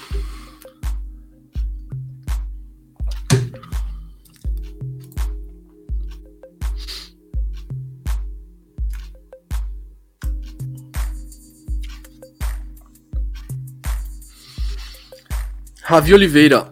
A avó da minha esposa, primeira pastora mulher lá no interior, é simples e quando vê discriminação usa uma didática interessante. Ela mostra como cada dedo da mão é diferente um do outro. Legal, dá para usar isso. Uma boa. Gostei. Luciana Alencar, meu irmão estuda sistemas de IA autônomos. É. Hematopoiese, não. Homeostase. Não. Homeostase, hematopoiese é a fabricação de sangue, Luciene. Homeostase é equilíbrio, que não tem que é, é autopoiese é você se fabricar, é você fabricar você mesmo, né? É, a vida como autopoética é ela consegue se fabricar ela mesma, né? O Maturana e, e o Varela que falaram isso, né? Que é um dos critérios para você falar que aquilo é uma vida, né? É a, o fenômeno autopoético que é você se formar você mesmo. Né? Você precisa disso para ser vida. Hematopoiese é a formação de sangue. Por exemplo, o baço faz hematopoiese. E a homeostase é um termo que é para falar equilíbrio. O meu corpo está em homeostase agora, está em pleno equilíbrio, tá? Vanderlei Francisco Martins, bom dia. É mais fácil imaginar o fim do mundo do que o fim do capitalismo. Eu já ouvi essa frase esses dias. Tu falou sobre os filhos acharem que deve algo aos pais porque eles pagam tudo numa hora. E que veio meio que a calhar, porque minha situação é bem essa, e meu pai teve presente, eu me sinto um estorvo quase sempre. Pois é, o fato de você se sentir um estorvo tem a ver com. Uh, com alguma coisa da sua infância. Talvez você se sentia lá na sua infância com um estorvo. Enfim, eu não vou entrar nisso agora, não quero disparar nada em você. Algum dia eu vou te escrever de novo, Balta. Por favor, me escreva. Não sei se eu não aguardo o nome, né? Mas escreva, escreva. Tem um filme de ficção científica que a espaçonave do cara parecia um planetinha do Pequeno Príncipe, com árvore e tudo, e não um avião espacial, e fazia muito sentido na história. Pois é. Se você parar pra pensar, a vida é assim, né? A gente acorda aqui, e aí umas pessoas falam: sejam bem-vindos uh, nessa viagem, nesse barco. E é isso aí, a gente tá junto nessa viagem. E a gente vai terminar um dia. É mais ou menos isso, né? Ah tá, sou e mato. Escutei Matopoiese. Ah tá. Oh, não sei, Luciano, se eu falei Matopoiese pode ser também, tá? Eu acho que eu falei homeostase, tá? Mas se eu falei errado, então desculpe. Ah, se você é mato, então, pelo amor de Deus, não precisa explicar nada, minha cara colega. Já viu o GPT-3, Luciano Alencar, a inteligência artificial que consegue fazer desenho, compor música, etc. É interessante pra caramba. É isso, eu já vi, faz tempo que eu vi isso aí, muito legal. Rick Feuerbach. Classe média, obviamente, não utiliza seu capital cultural para perceber a desigualdade. Pelo contrário, ela utiliza para naturalizá-la. Uma educação humanitária de pensamento sistêmico é prioridade. Sim, é prioridade. Mas agora o mundo não deixou, né? Desacelerou a, globaliza a globalização. Se, é, se, é, se, a gente pode discutir se um dia foi globalizado ou não, né? É, emocionalmente falando, né? Porque, enfim, não vou entrar nisso agora. Mas é isso. Gente, é, vamos para próxima notícia, né? Trocar o bannerzinho aqui. Bolsonaro e o fascismo como um fenômeno biopsíquico histórico-social. Vamos falar de fascismo.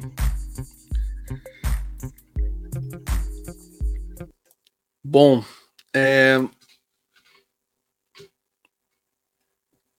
eu acho que não tenho nada para colocar aqui. Eu não... É. é. não parei nada, só vou falar sobre o Bolsonaro e as coisas que eu estou observando. Enfim, vocês viram essa semana, né, se você não mora em numa caverna, é, que aconteceu com o deputado é, federal, o Daniel Silveira, é, que sempre provocou o STF e tal, as instituições, quem já viu os vídeos dele sabe do que eu tô falando. Ele ameaçou família de ministros, enfim. É, fez todo aquele teatro de ficar é, no que usa a tornozeleira eletrônica, papapá, não sei o quê. E aí foi o julgamento dele no STF. Ele perdeu por 10 a 1, condenado, perdeu mandato, nove anos de prisão tal. E aí o Bolsonaro no mesmo dia vai pum, dar o indulto, indulto, a graça, né? Libera ele é, usando do poder do presidente de dar essa graça, né? Que aí você tem toda a discussão é, jurídica, né? Que é ilegal que ele fez, porque não estava nem decretado. Enfim, eu não vou entrar nessa parte jurídica que não é minha especialidade, tá? Mas só que eu queria falar sobre o Bolsonaro e sobre essas movimentações. É,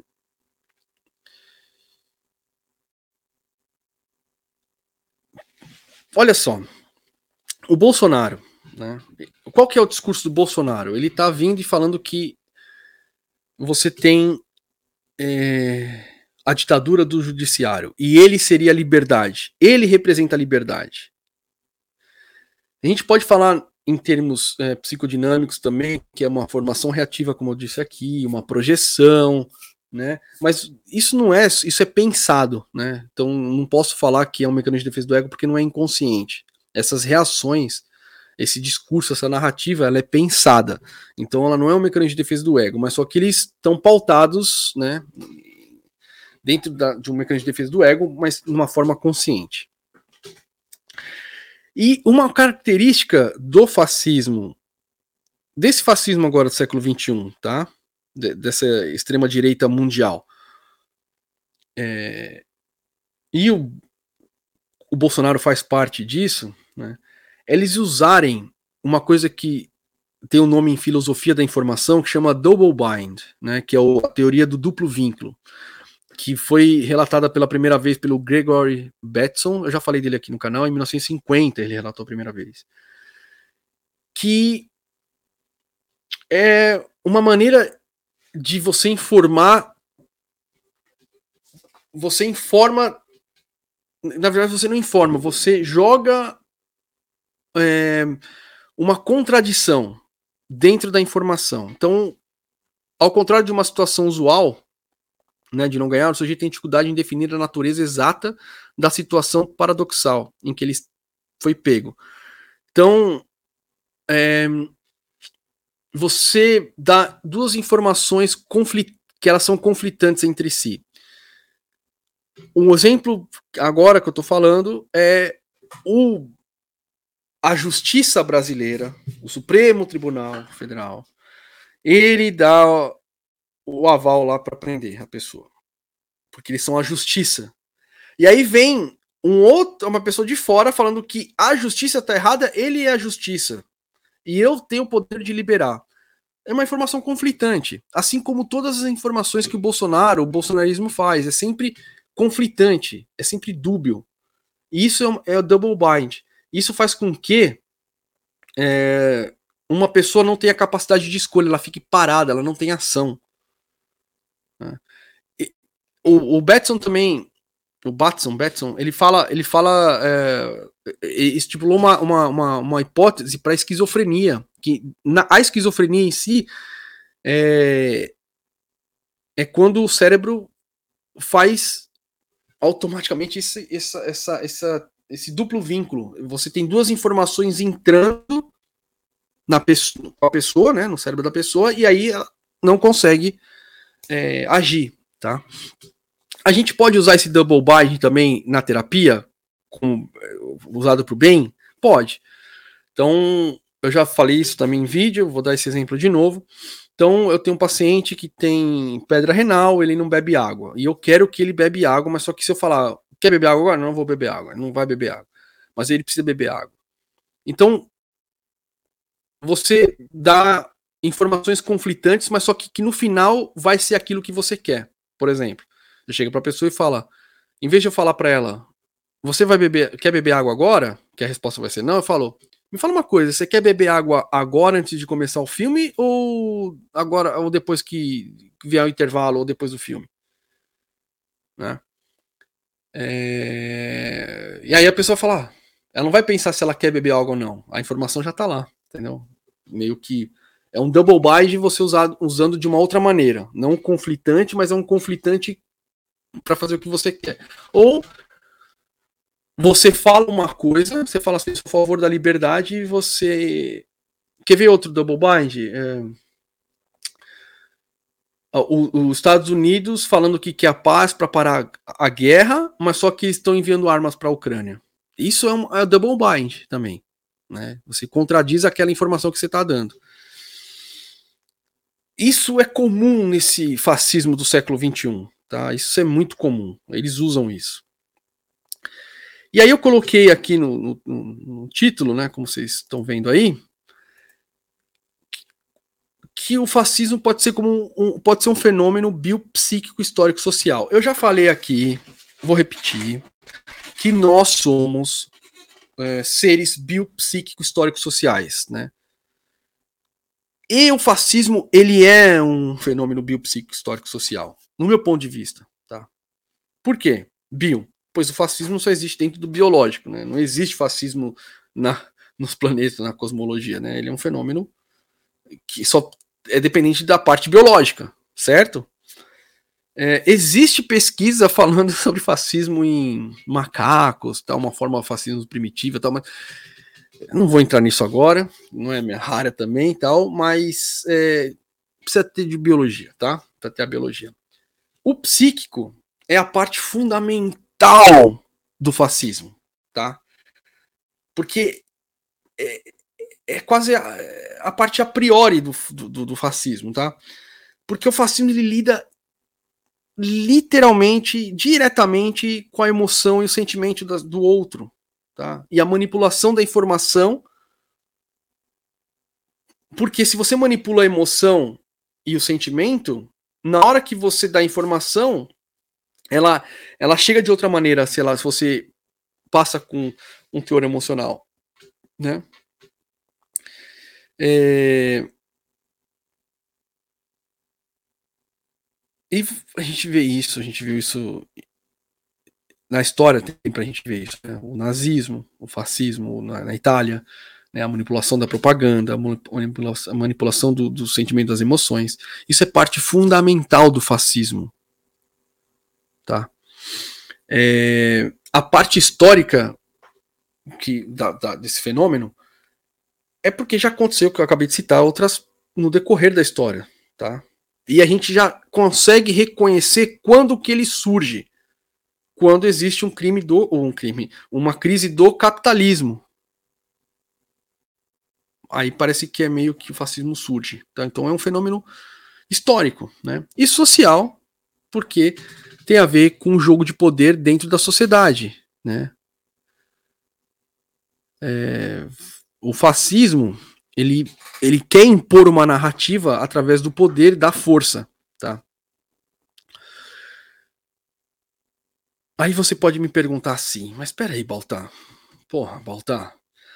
Você tá me falando agora há pouco dessa é, inteligência planetária, que globalização, então quer dizer que o mundo inteiro precisa ter uma narrativa. E agora você está me falando que impor uma narrativa é fascismo, então você está se contradizendo. É... O fascismo impõe a narrativa, o caminho que deve ser seguido por todos, à força, segundo o que um líder acredita que seja bom. Nós, seres humanos, precisamos, e não tem como a gente escapar disso, tá, gente? Não tem como escapar disso.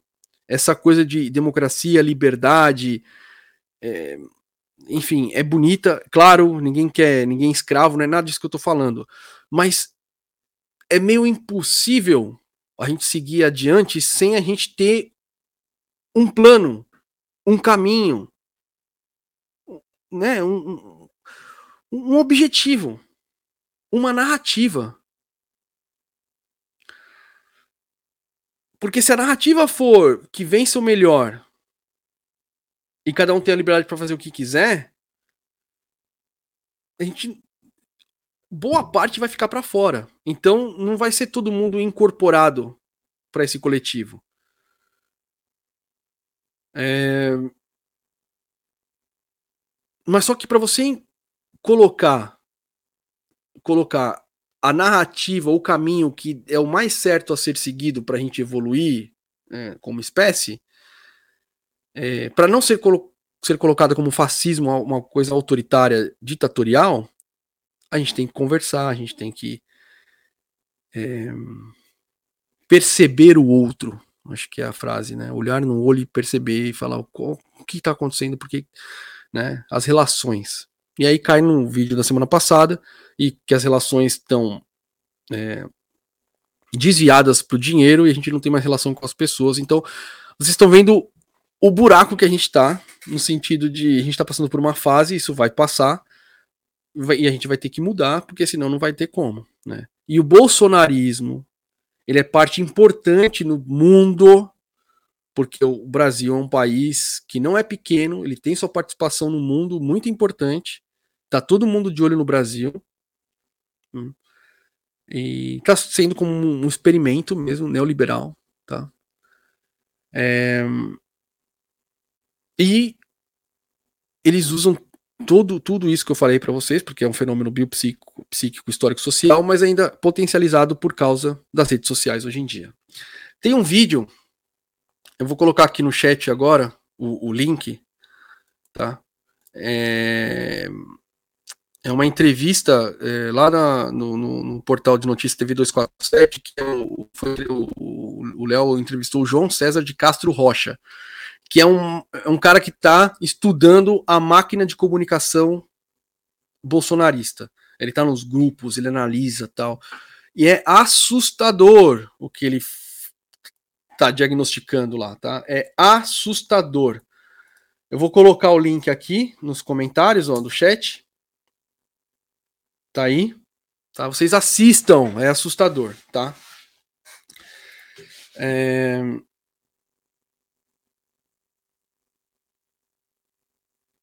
Então essa live de hoje, ou melhor, né, as notícias dessa semana que eu escolhi tem a ver com saúde mental também, mas tem a parte mais social, né? Porque tem a ver com a mudança pela qual o mundo está passando, que eu falei, o Brasil está inserido nisso, né? E a parte psíquica dessa conversa é, está integrada com a parte social e eu vim trazer isso e, e trazer aqui no foco, né, que se a gente excluir a parte psíquica de toda essa discussão, a gente sai perdendo, tá? E também só considerar a parte psíquica sai perdendo, porque tá tudo interligado. Então, quando a gente pensar na gente, no sapiens, o fascismo, guardem isso, tá? Que é um fenômeno biopsíquico histórico social é, é isso que a gente tem na gente, tá? Que a gente precisa analisar para a gente conseguir uma, respostas melhores pro que está acontecendo hoje em dia. Beleza?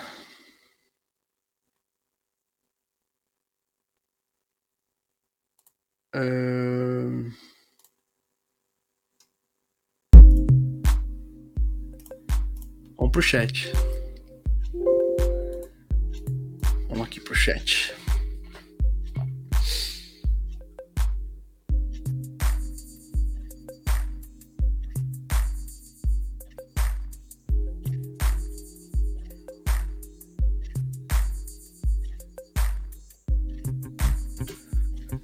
Rick Farbar, Luciano Alencar decidiu all que impede a todos os inseridos no capitalismo de enxergarem além do próprio sistema, também chamado de realismo capitalista. É engraçado como o Double Bind é, paralisa essa gente, mas não os fazem pensar nas incongruências dessas ações do discurso. Na verdade, é, nós não os fazem pensar nas incongruências das ações. Ah, sim, mas então, a, a parte de paralisar as pessoas é, é um recurso, né, para elas não poderem se levantar contra esse discurso. No capitalismo, o fascismo é sempre latente, ou seja, a cadela do fascismo está sempre no cio e há sempre um liberal disposto a fecundá-la. Pois é. É o botão de emergência, né? É só uma fase, depois a gente soma os animais que sobrarem e não vão se preocupar com o fascismo. Pois é. Bem lembrado. Adoro o professor João César, ele é muito bom, né? O que foi Os ricos precisam dos fascistas para proteger os interesses deles contra os interesses do resto da humanidade e das outras espécies. Sim. Tudo bem, mas fazer o que o que vem fazendo a esquerda brasileira super hiper corrupta, querendo tornar o Brasil uma Venezuela, não serão aceitos, principalmente com seu líderes presidiário. Bom, mas aí é... esse discurso, esse tipo de discurso, é o que eu tô falando de, de, de ideologia, entendeu? É...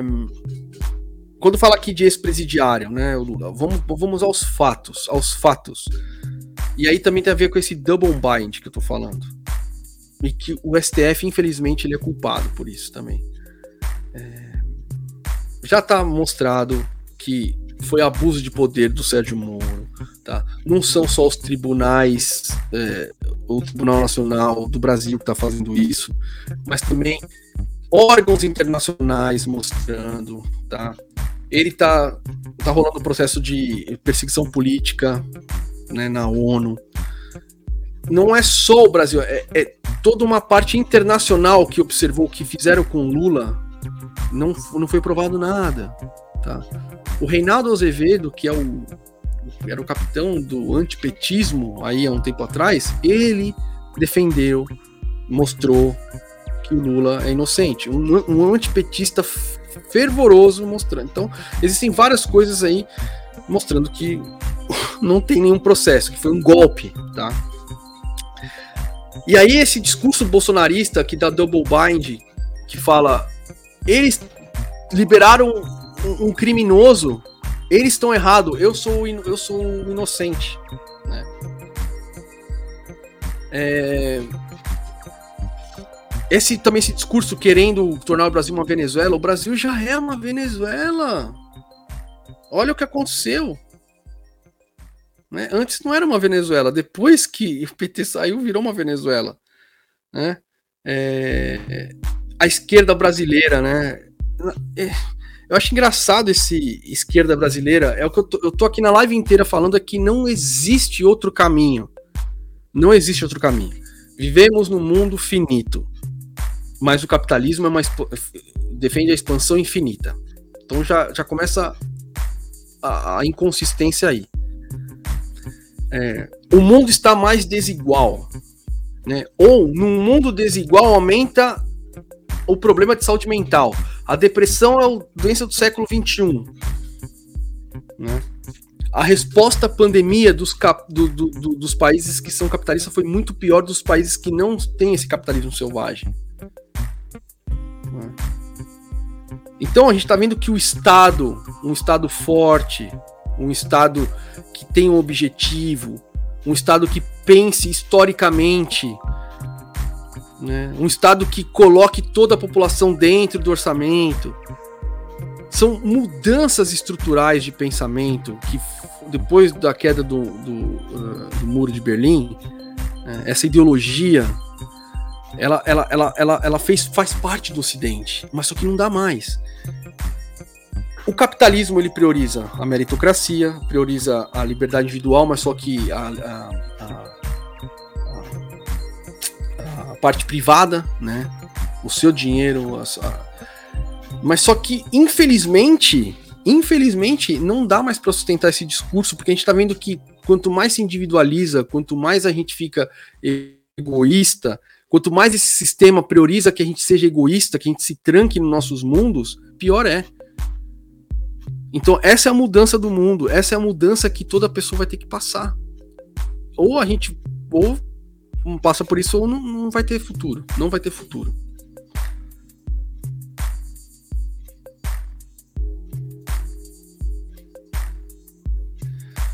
Balta, as IAs atuais ainda se encontram a nível de software. Se um dia o ser humano conseguir desenvolver hardwares inteligentes, você acredita que a consciência pode surgir como fenômeno emergencial?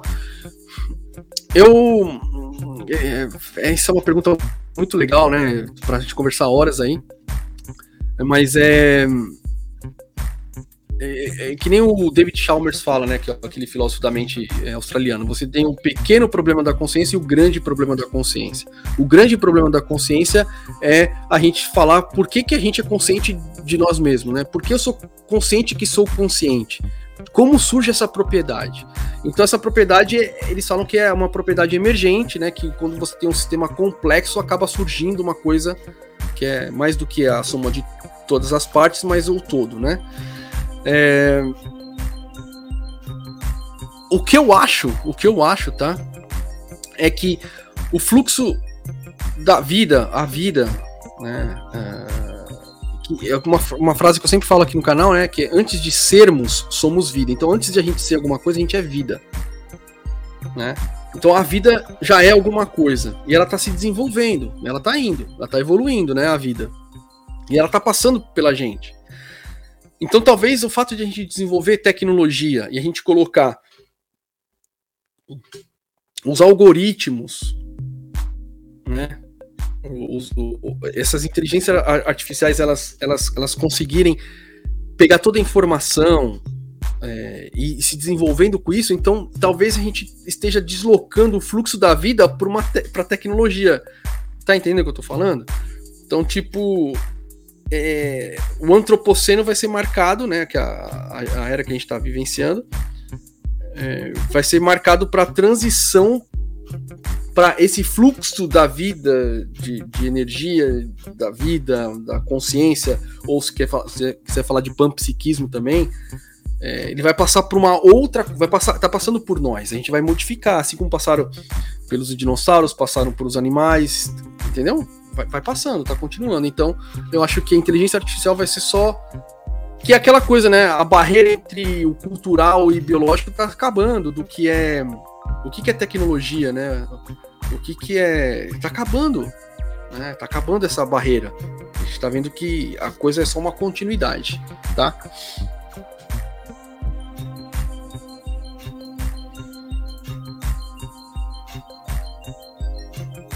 Filho de quem bilionário? Do Lula?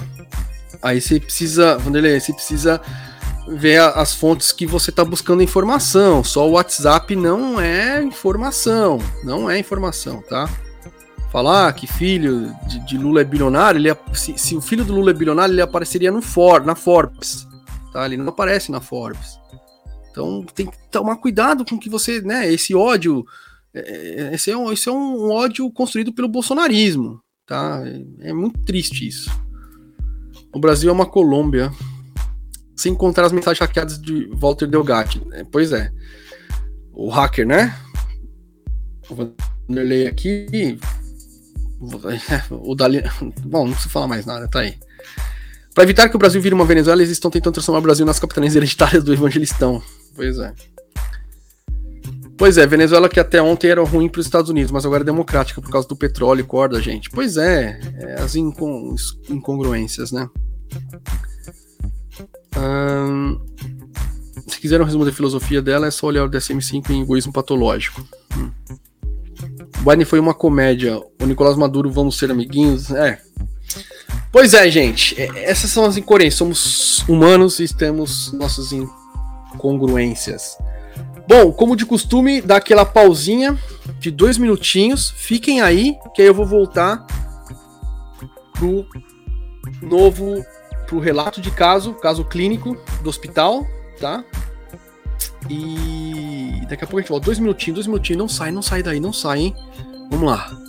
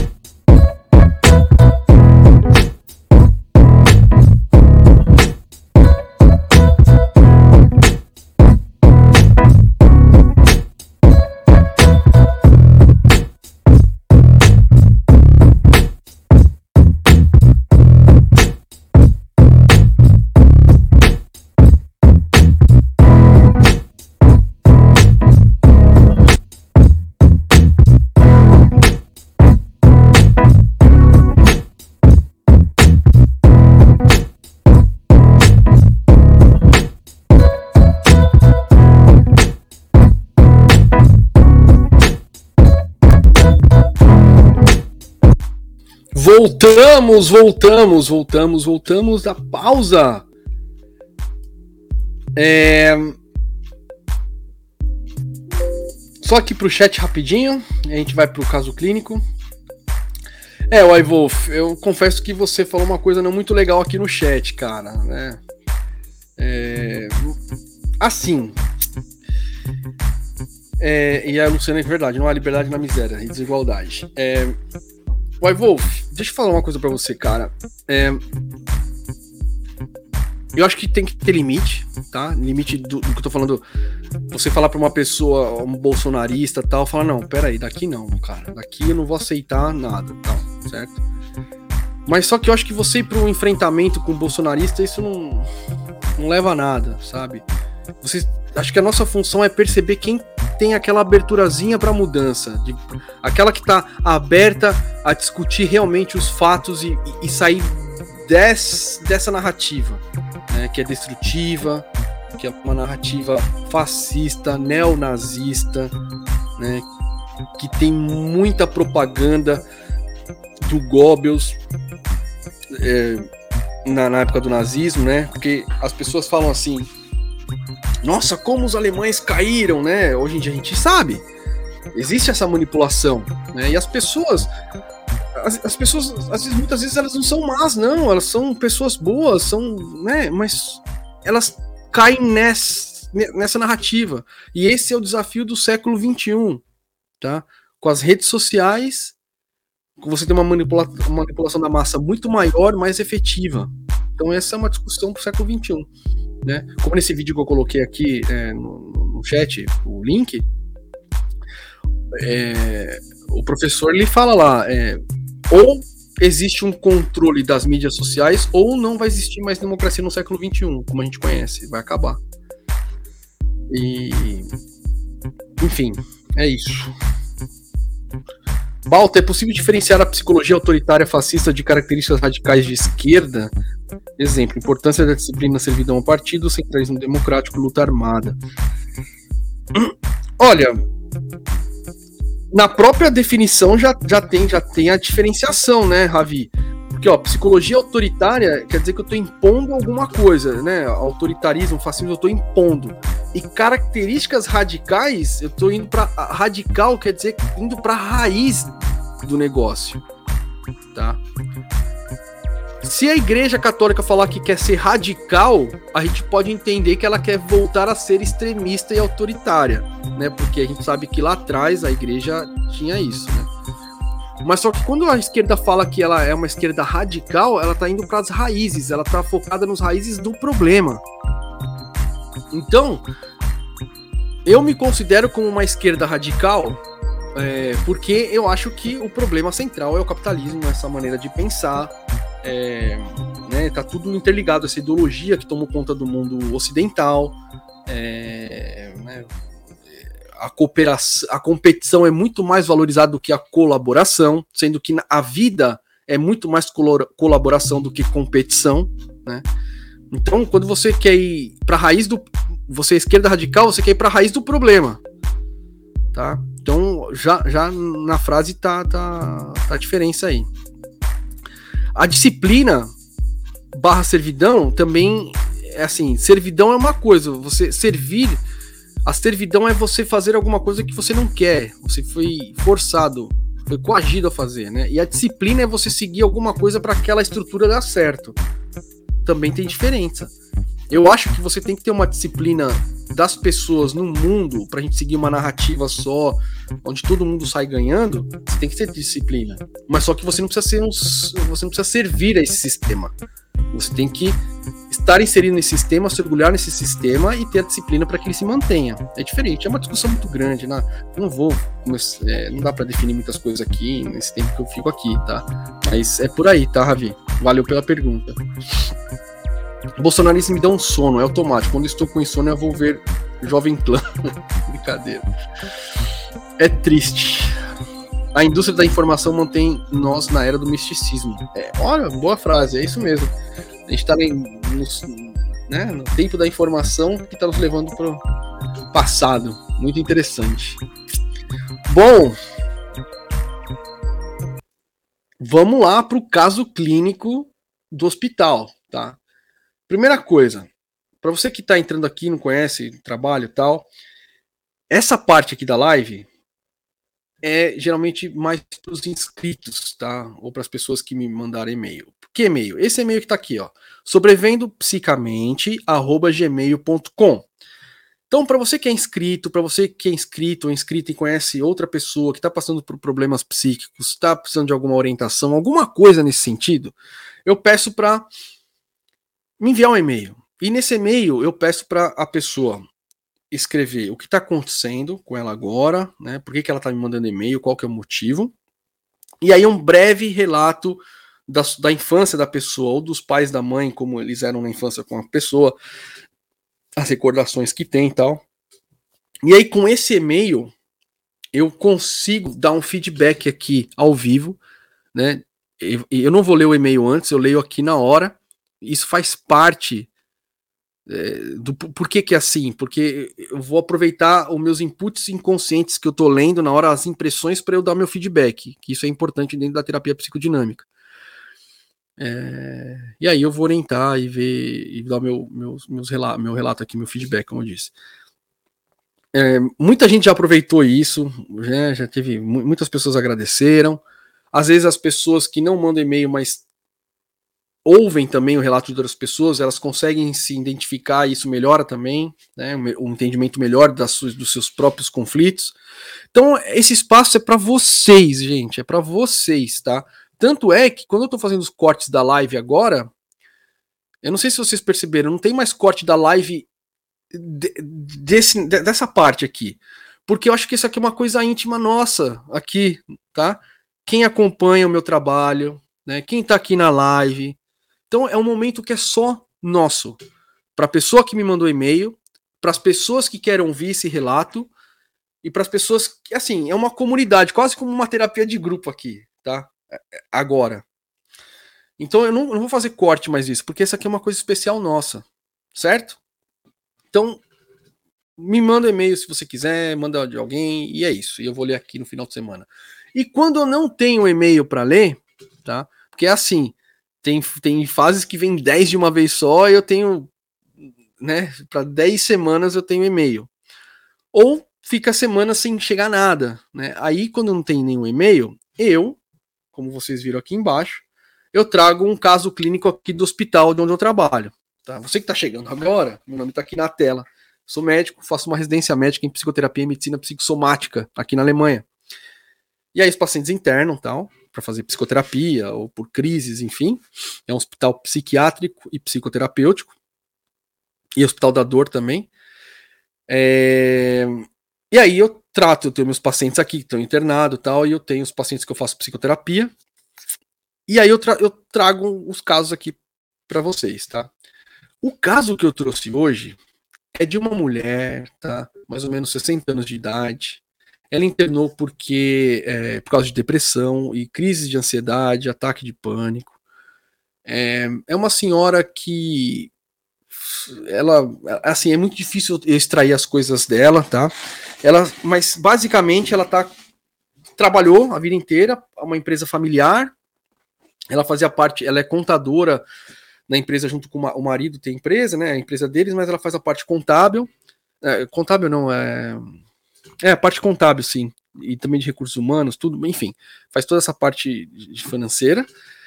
E trabalhou tal, e de um tempo para cá começou a ficar muito sobrecarregada, tal, até onde ela teve ataque de pânico tal, e tá aí. É, e aí, explorando com ela, tal, sabendo, é, o pai dela teve um acidente e tá acamado? Isso está levando muito estresse para ela também, além de, do emprego, tudo, a parte burocrática, tá? É, de conseguir dinheiro do governo para sustentar, tudo, toda essa parte. É, isso foi muito estresse para ela. E ela acabou é, vindo para o hospital né, em uma crise. Tá? É, ela é religião, testemunho de Jeová. Tá? Tanto é que ela via até com um papelzinho lá, se ela precisar de transfusão, tudo, ela não quer. É... E por que que é difícil, né? Voltando, que eu falei que ia falar na, durante a live, né? Que eu ia falar. É... A testemunha de Jeová, né, eu tenho um amigo meu que teve problema na família, que ele não queria mais ter testemunha de Jeová tal, e meio que não tem contato com a família agora. É... Quando alguém sai dessa religião, quando alguém sai dessa dessa estrutura, ele é abandonado pela família, tá? Então, uma pessoa para receber o carinho da mãe e do pai, ela precisa seguir a religião. Se ela não seguir a religião, ela não recebe o carinho. Essa é a lei. É isso. Então, vocês conseguem imaginar a pressão que uma criança desde cedo, né, criança, adolescente, sofre inconscientemente por causa disso, ela vai pensar, ela vai curtir várias coisas, tá? A criança vai. Mas só que ela não pode falar, porque não é aceito na religião.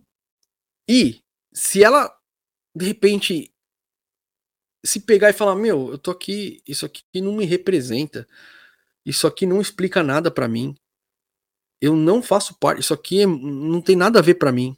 Ela não pode falar porque senão ela é expulsa da família, ela é expulsa no sentido emocional. Então, a pressão que uma pessoa carrega fazendo parte de uma religião dessa é, é muito grande. E, e essa paciente, na hora que eu perguntei como foi a infância, a infância dela foi maravilhosa, ela falou. Não teve nada, eu sempre tive de tudo, fui filha única. É, não sei o que, isso aqui. Quando você vai olhar de fora de uma forma superficial, você vai, você vai falar assim, ah, realmente não teve problema nenhum, né? Tinha uma família estruturada, um pai e uma mãe, trabalhava, a parte financeira teve tudo. O pai saía pra, sei lá, para passear, fazia as coisas, brincava, a mãe. Então não teve muito problema essa criança assim, quando a gente olha, né? Mas só que essa pressão inconsciente que eu tô falando, né, de essa não aceitação, de fazer alguma coisa e não se aceita, esse perigo constante de você ser renegado, é, é, é um é um é um peso psíquico, né? E ela, e essa paciente tá assim, tá?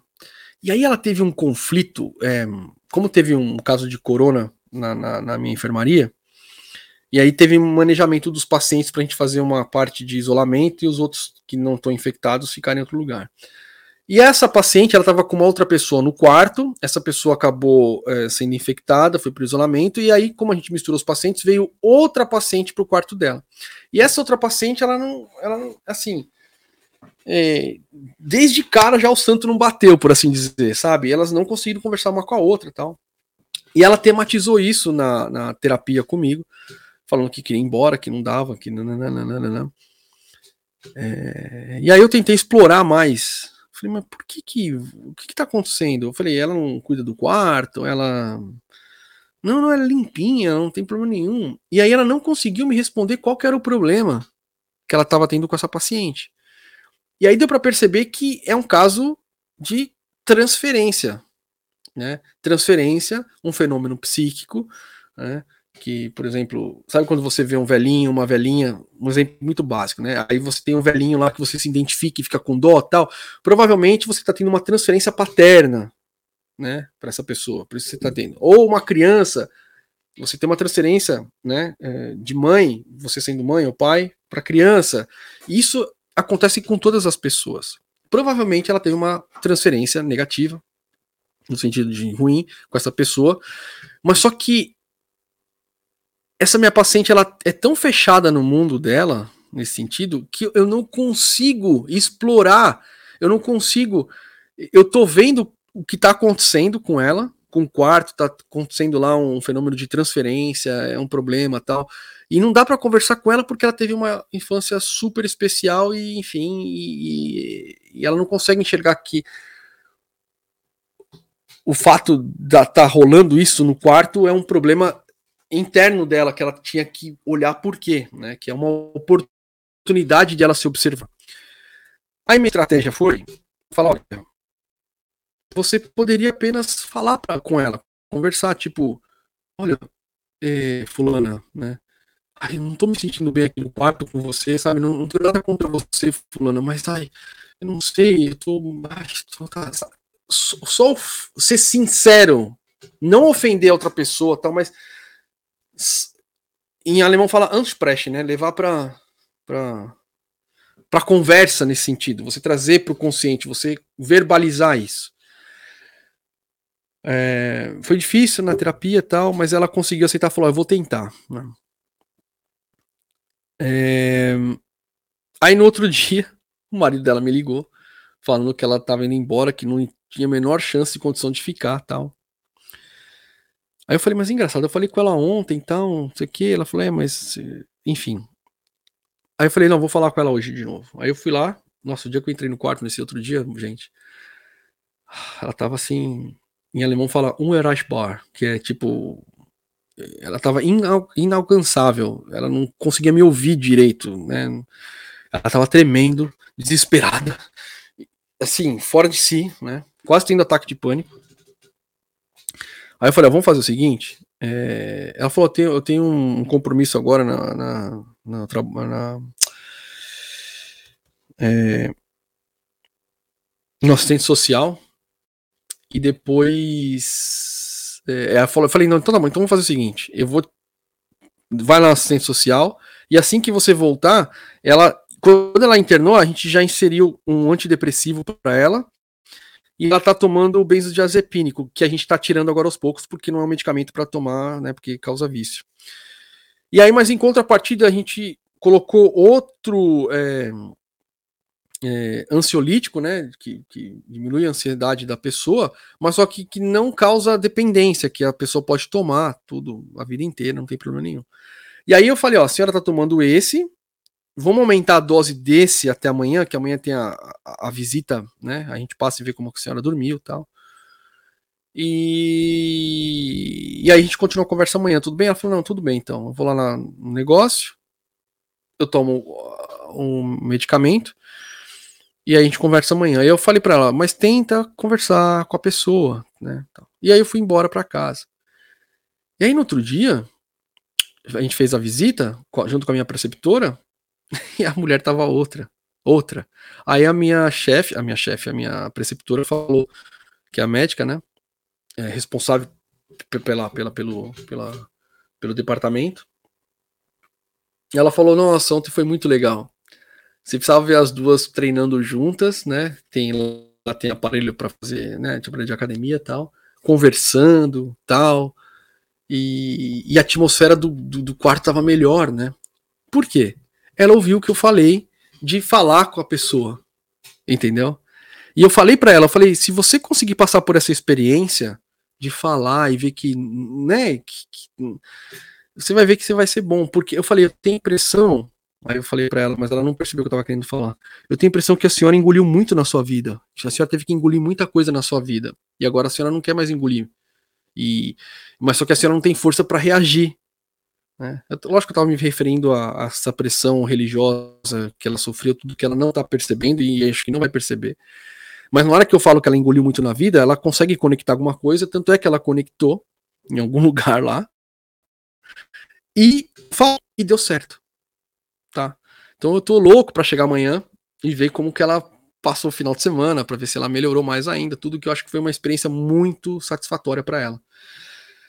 Então era isso que eu queria trazer para vocês, gente. Que tipo, às vezes é super simples, é, parece que é simples, é um comportamento que a gente incentiva e, e, encoraja de fazer, e parece que é uma coisinha pequena, mas é uma mudança de chave que vai fazer toda a diferença para o tratamento. Tá? É isso. Beleza, gente? Vamos pro chat. E e já encam encam se encaminhando para o final da live, certo?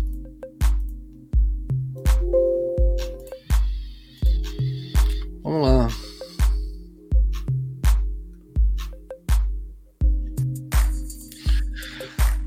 Jo, Diocleciano Granja. Balta, como é o processo de trabalhar na Alemanha na área de saúde? Vixe, eu, meu camaradinha, é, é mais. Ó, tem vários vídeos aqui no canal. É, tem uma live no Instagram é, de uma professora de alemão chamada Maria Judice. Maria Judice. E lá eu falo bastante sobre, né, mas aqui não dá para falar porque vai tomar muito tempo.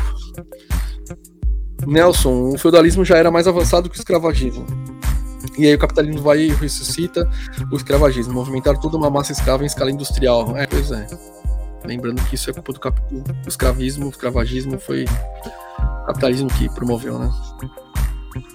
Rick Fireball. Meu ódio é contra o desgoverno Bozo, nazi, fascista, genocida, não contra os inocentes que sofrem lavagem cerebral dele, embora seja tentador às vezes. Meu ódio é para destruir o que os torna zumbis. Sim, claro.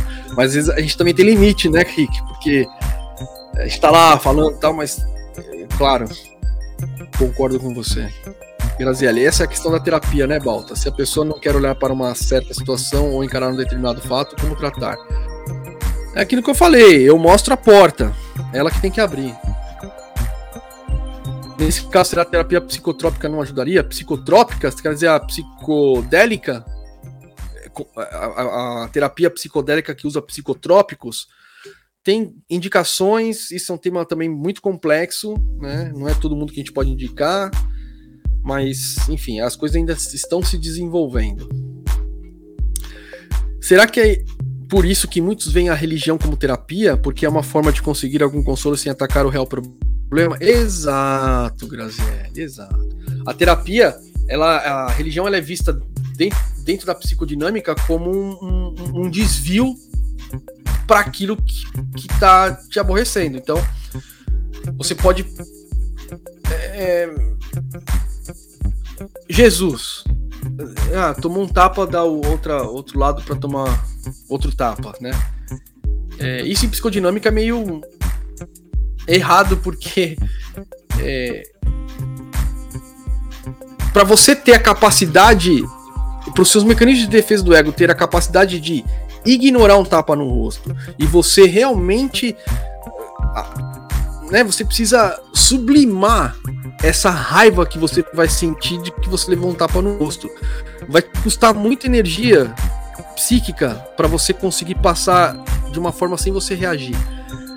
Você tomando muito tapa no rosto durante a vida, chega uma hora que os mecanismos de defesa do ego não vão aguentar mais. E é onde você vai ter uma depressão, uma crise de ansiedade e tal. Né? Então a religião, ela ajuda assim a a você não enfrentar o problema. Muitas pessoas vivem a vida inteira, até a morte, com a religião, e são compensadas durante a vida inteira. Isso é, isso, claro, pode viver assim, né? Nem, todas as pessoas precisam de é, compensações psíquicas para poder viver, né? Então,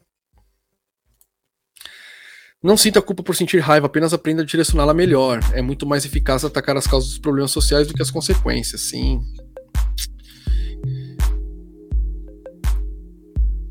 Julie Ear, estaremos vivendo um período de narcisismo tóxico coletivo? Por que não, né? Eu acho que o sistema capitalista ele, ele, ele, ele, ele, ele dá um, um, um booster, sabe? Na, na, no narcisismo de uma pessoa, tá? É, você, você alimenta a ilusão de um narcisista, por exemplo, né? E aí muitos deles não conseguem, né? Porque nem todo mundo consegue chegar lá onde quer. E aí tem a frustração, que em alemão chama Kränkung, e frustração é Enttäuschung, e Kränkung é tipo a mágoa, você tá magoado, tá? Você tá... Enfim. É... Sim, por que não falar isso, né? Uai, Wolf, não dá para ser Jesus Cristo, porque acho que nem o Jesus histórico era igual ao Jesus da de Bíblia. pois é. Gente, duas horas de live. Hoje foi bastante longo, mais do que o normal. Queria agradecer vocês mais uma vez por estarem aqui no domingo, 10 horas da manhã, cedinho. É, horário de Brasília, claro. Aqui na Alemanha já são 5 horas da tarde. É, fica aqui meus agradecimentos mais uma vez. É, se inscreva, tá? Curte aqui a live, faça um comentário assim, só tipo engajamento, sabe? Os cortes que eu tô fazendo de semana, se vocês, se vocês que assistiram a live já, eu sei que vocês não vão assistir o corte, sabe? Mas tipo, dá entrada no vídeo, dá uma curtida, pá, faz a, faz a, faz, a, é, faz aí pra mim, pô, pra gente acelerar esse algoritmo aí e tal. O vídeo da, daquela histeria coletiva da escola de Recife deu uma viralizadinha aqui no nível do meu canal, né? Mas, enfim, eu tô vendo que esse formato aqui tá, tá trazendo mais é, visualização, né? Mas também depende de vocês, obviamente, tá? Então, fica aqui de novo meu pedido e meu agradecimento. É... Então era isso. Muito obrigado de novo. E a gente se vê na próxima oportunidade. Beleza? Sucesso para todo mundo!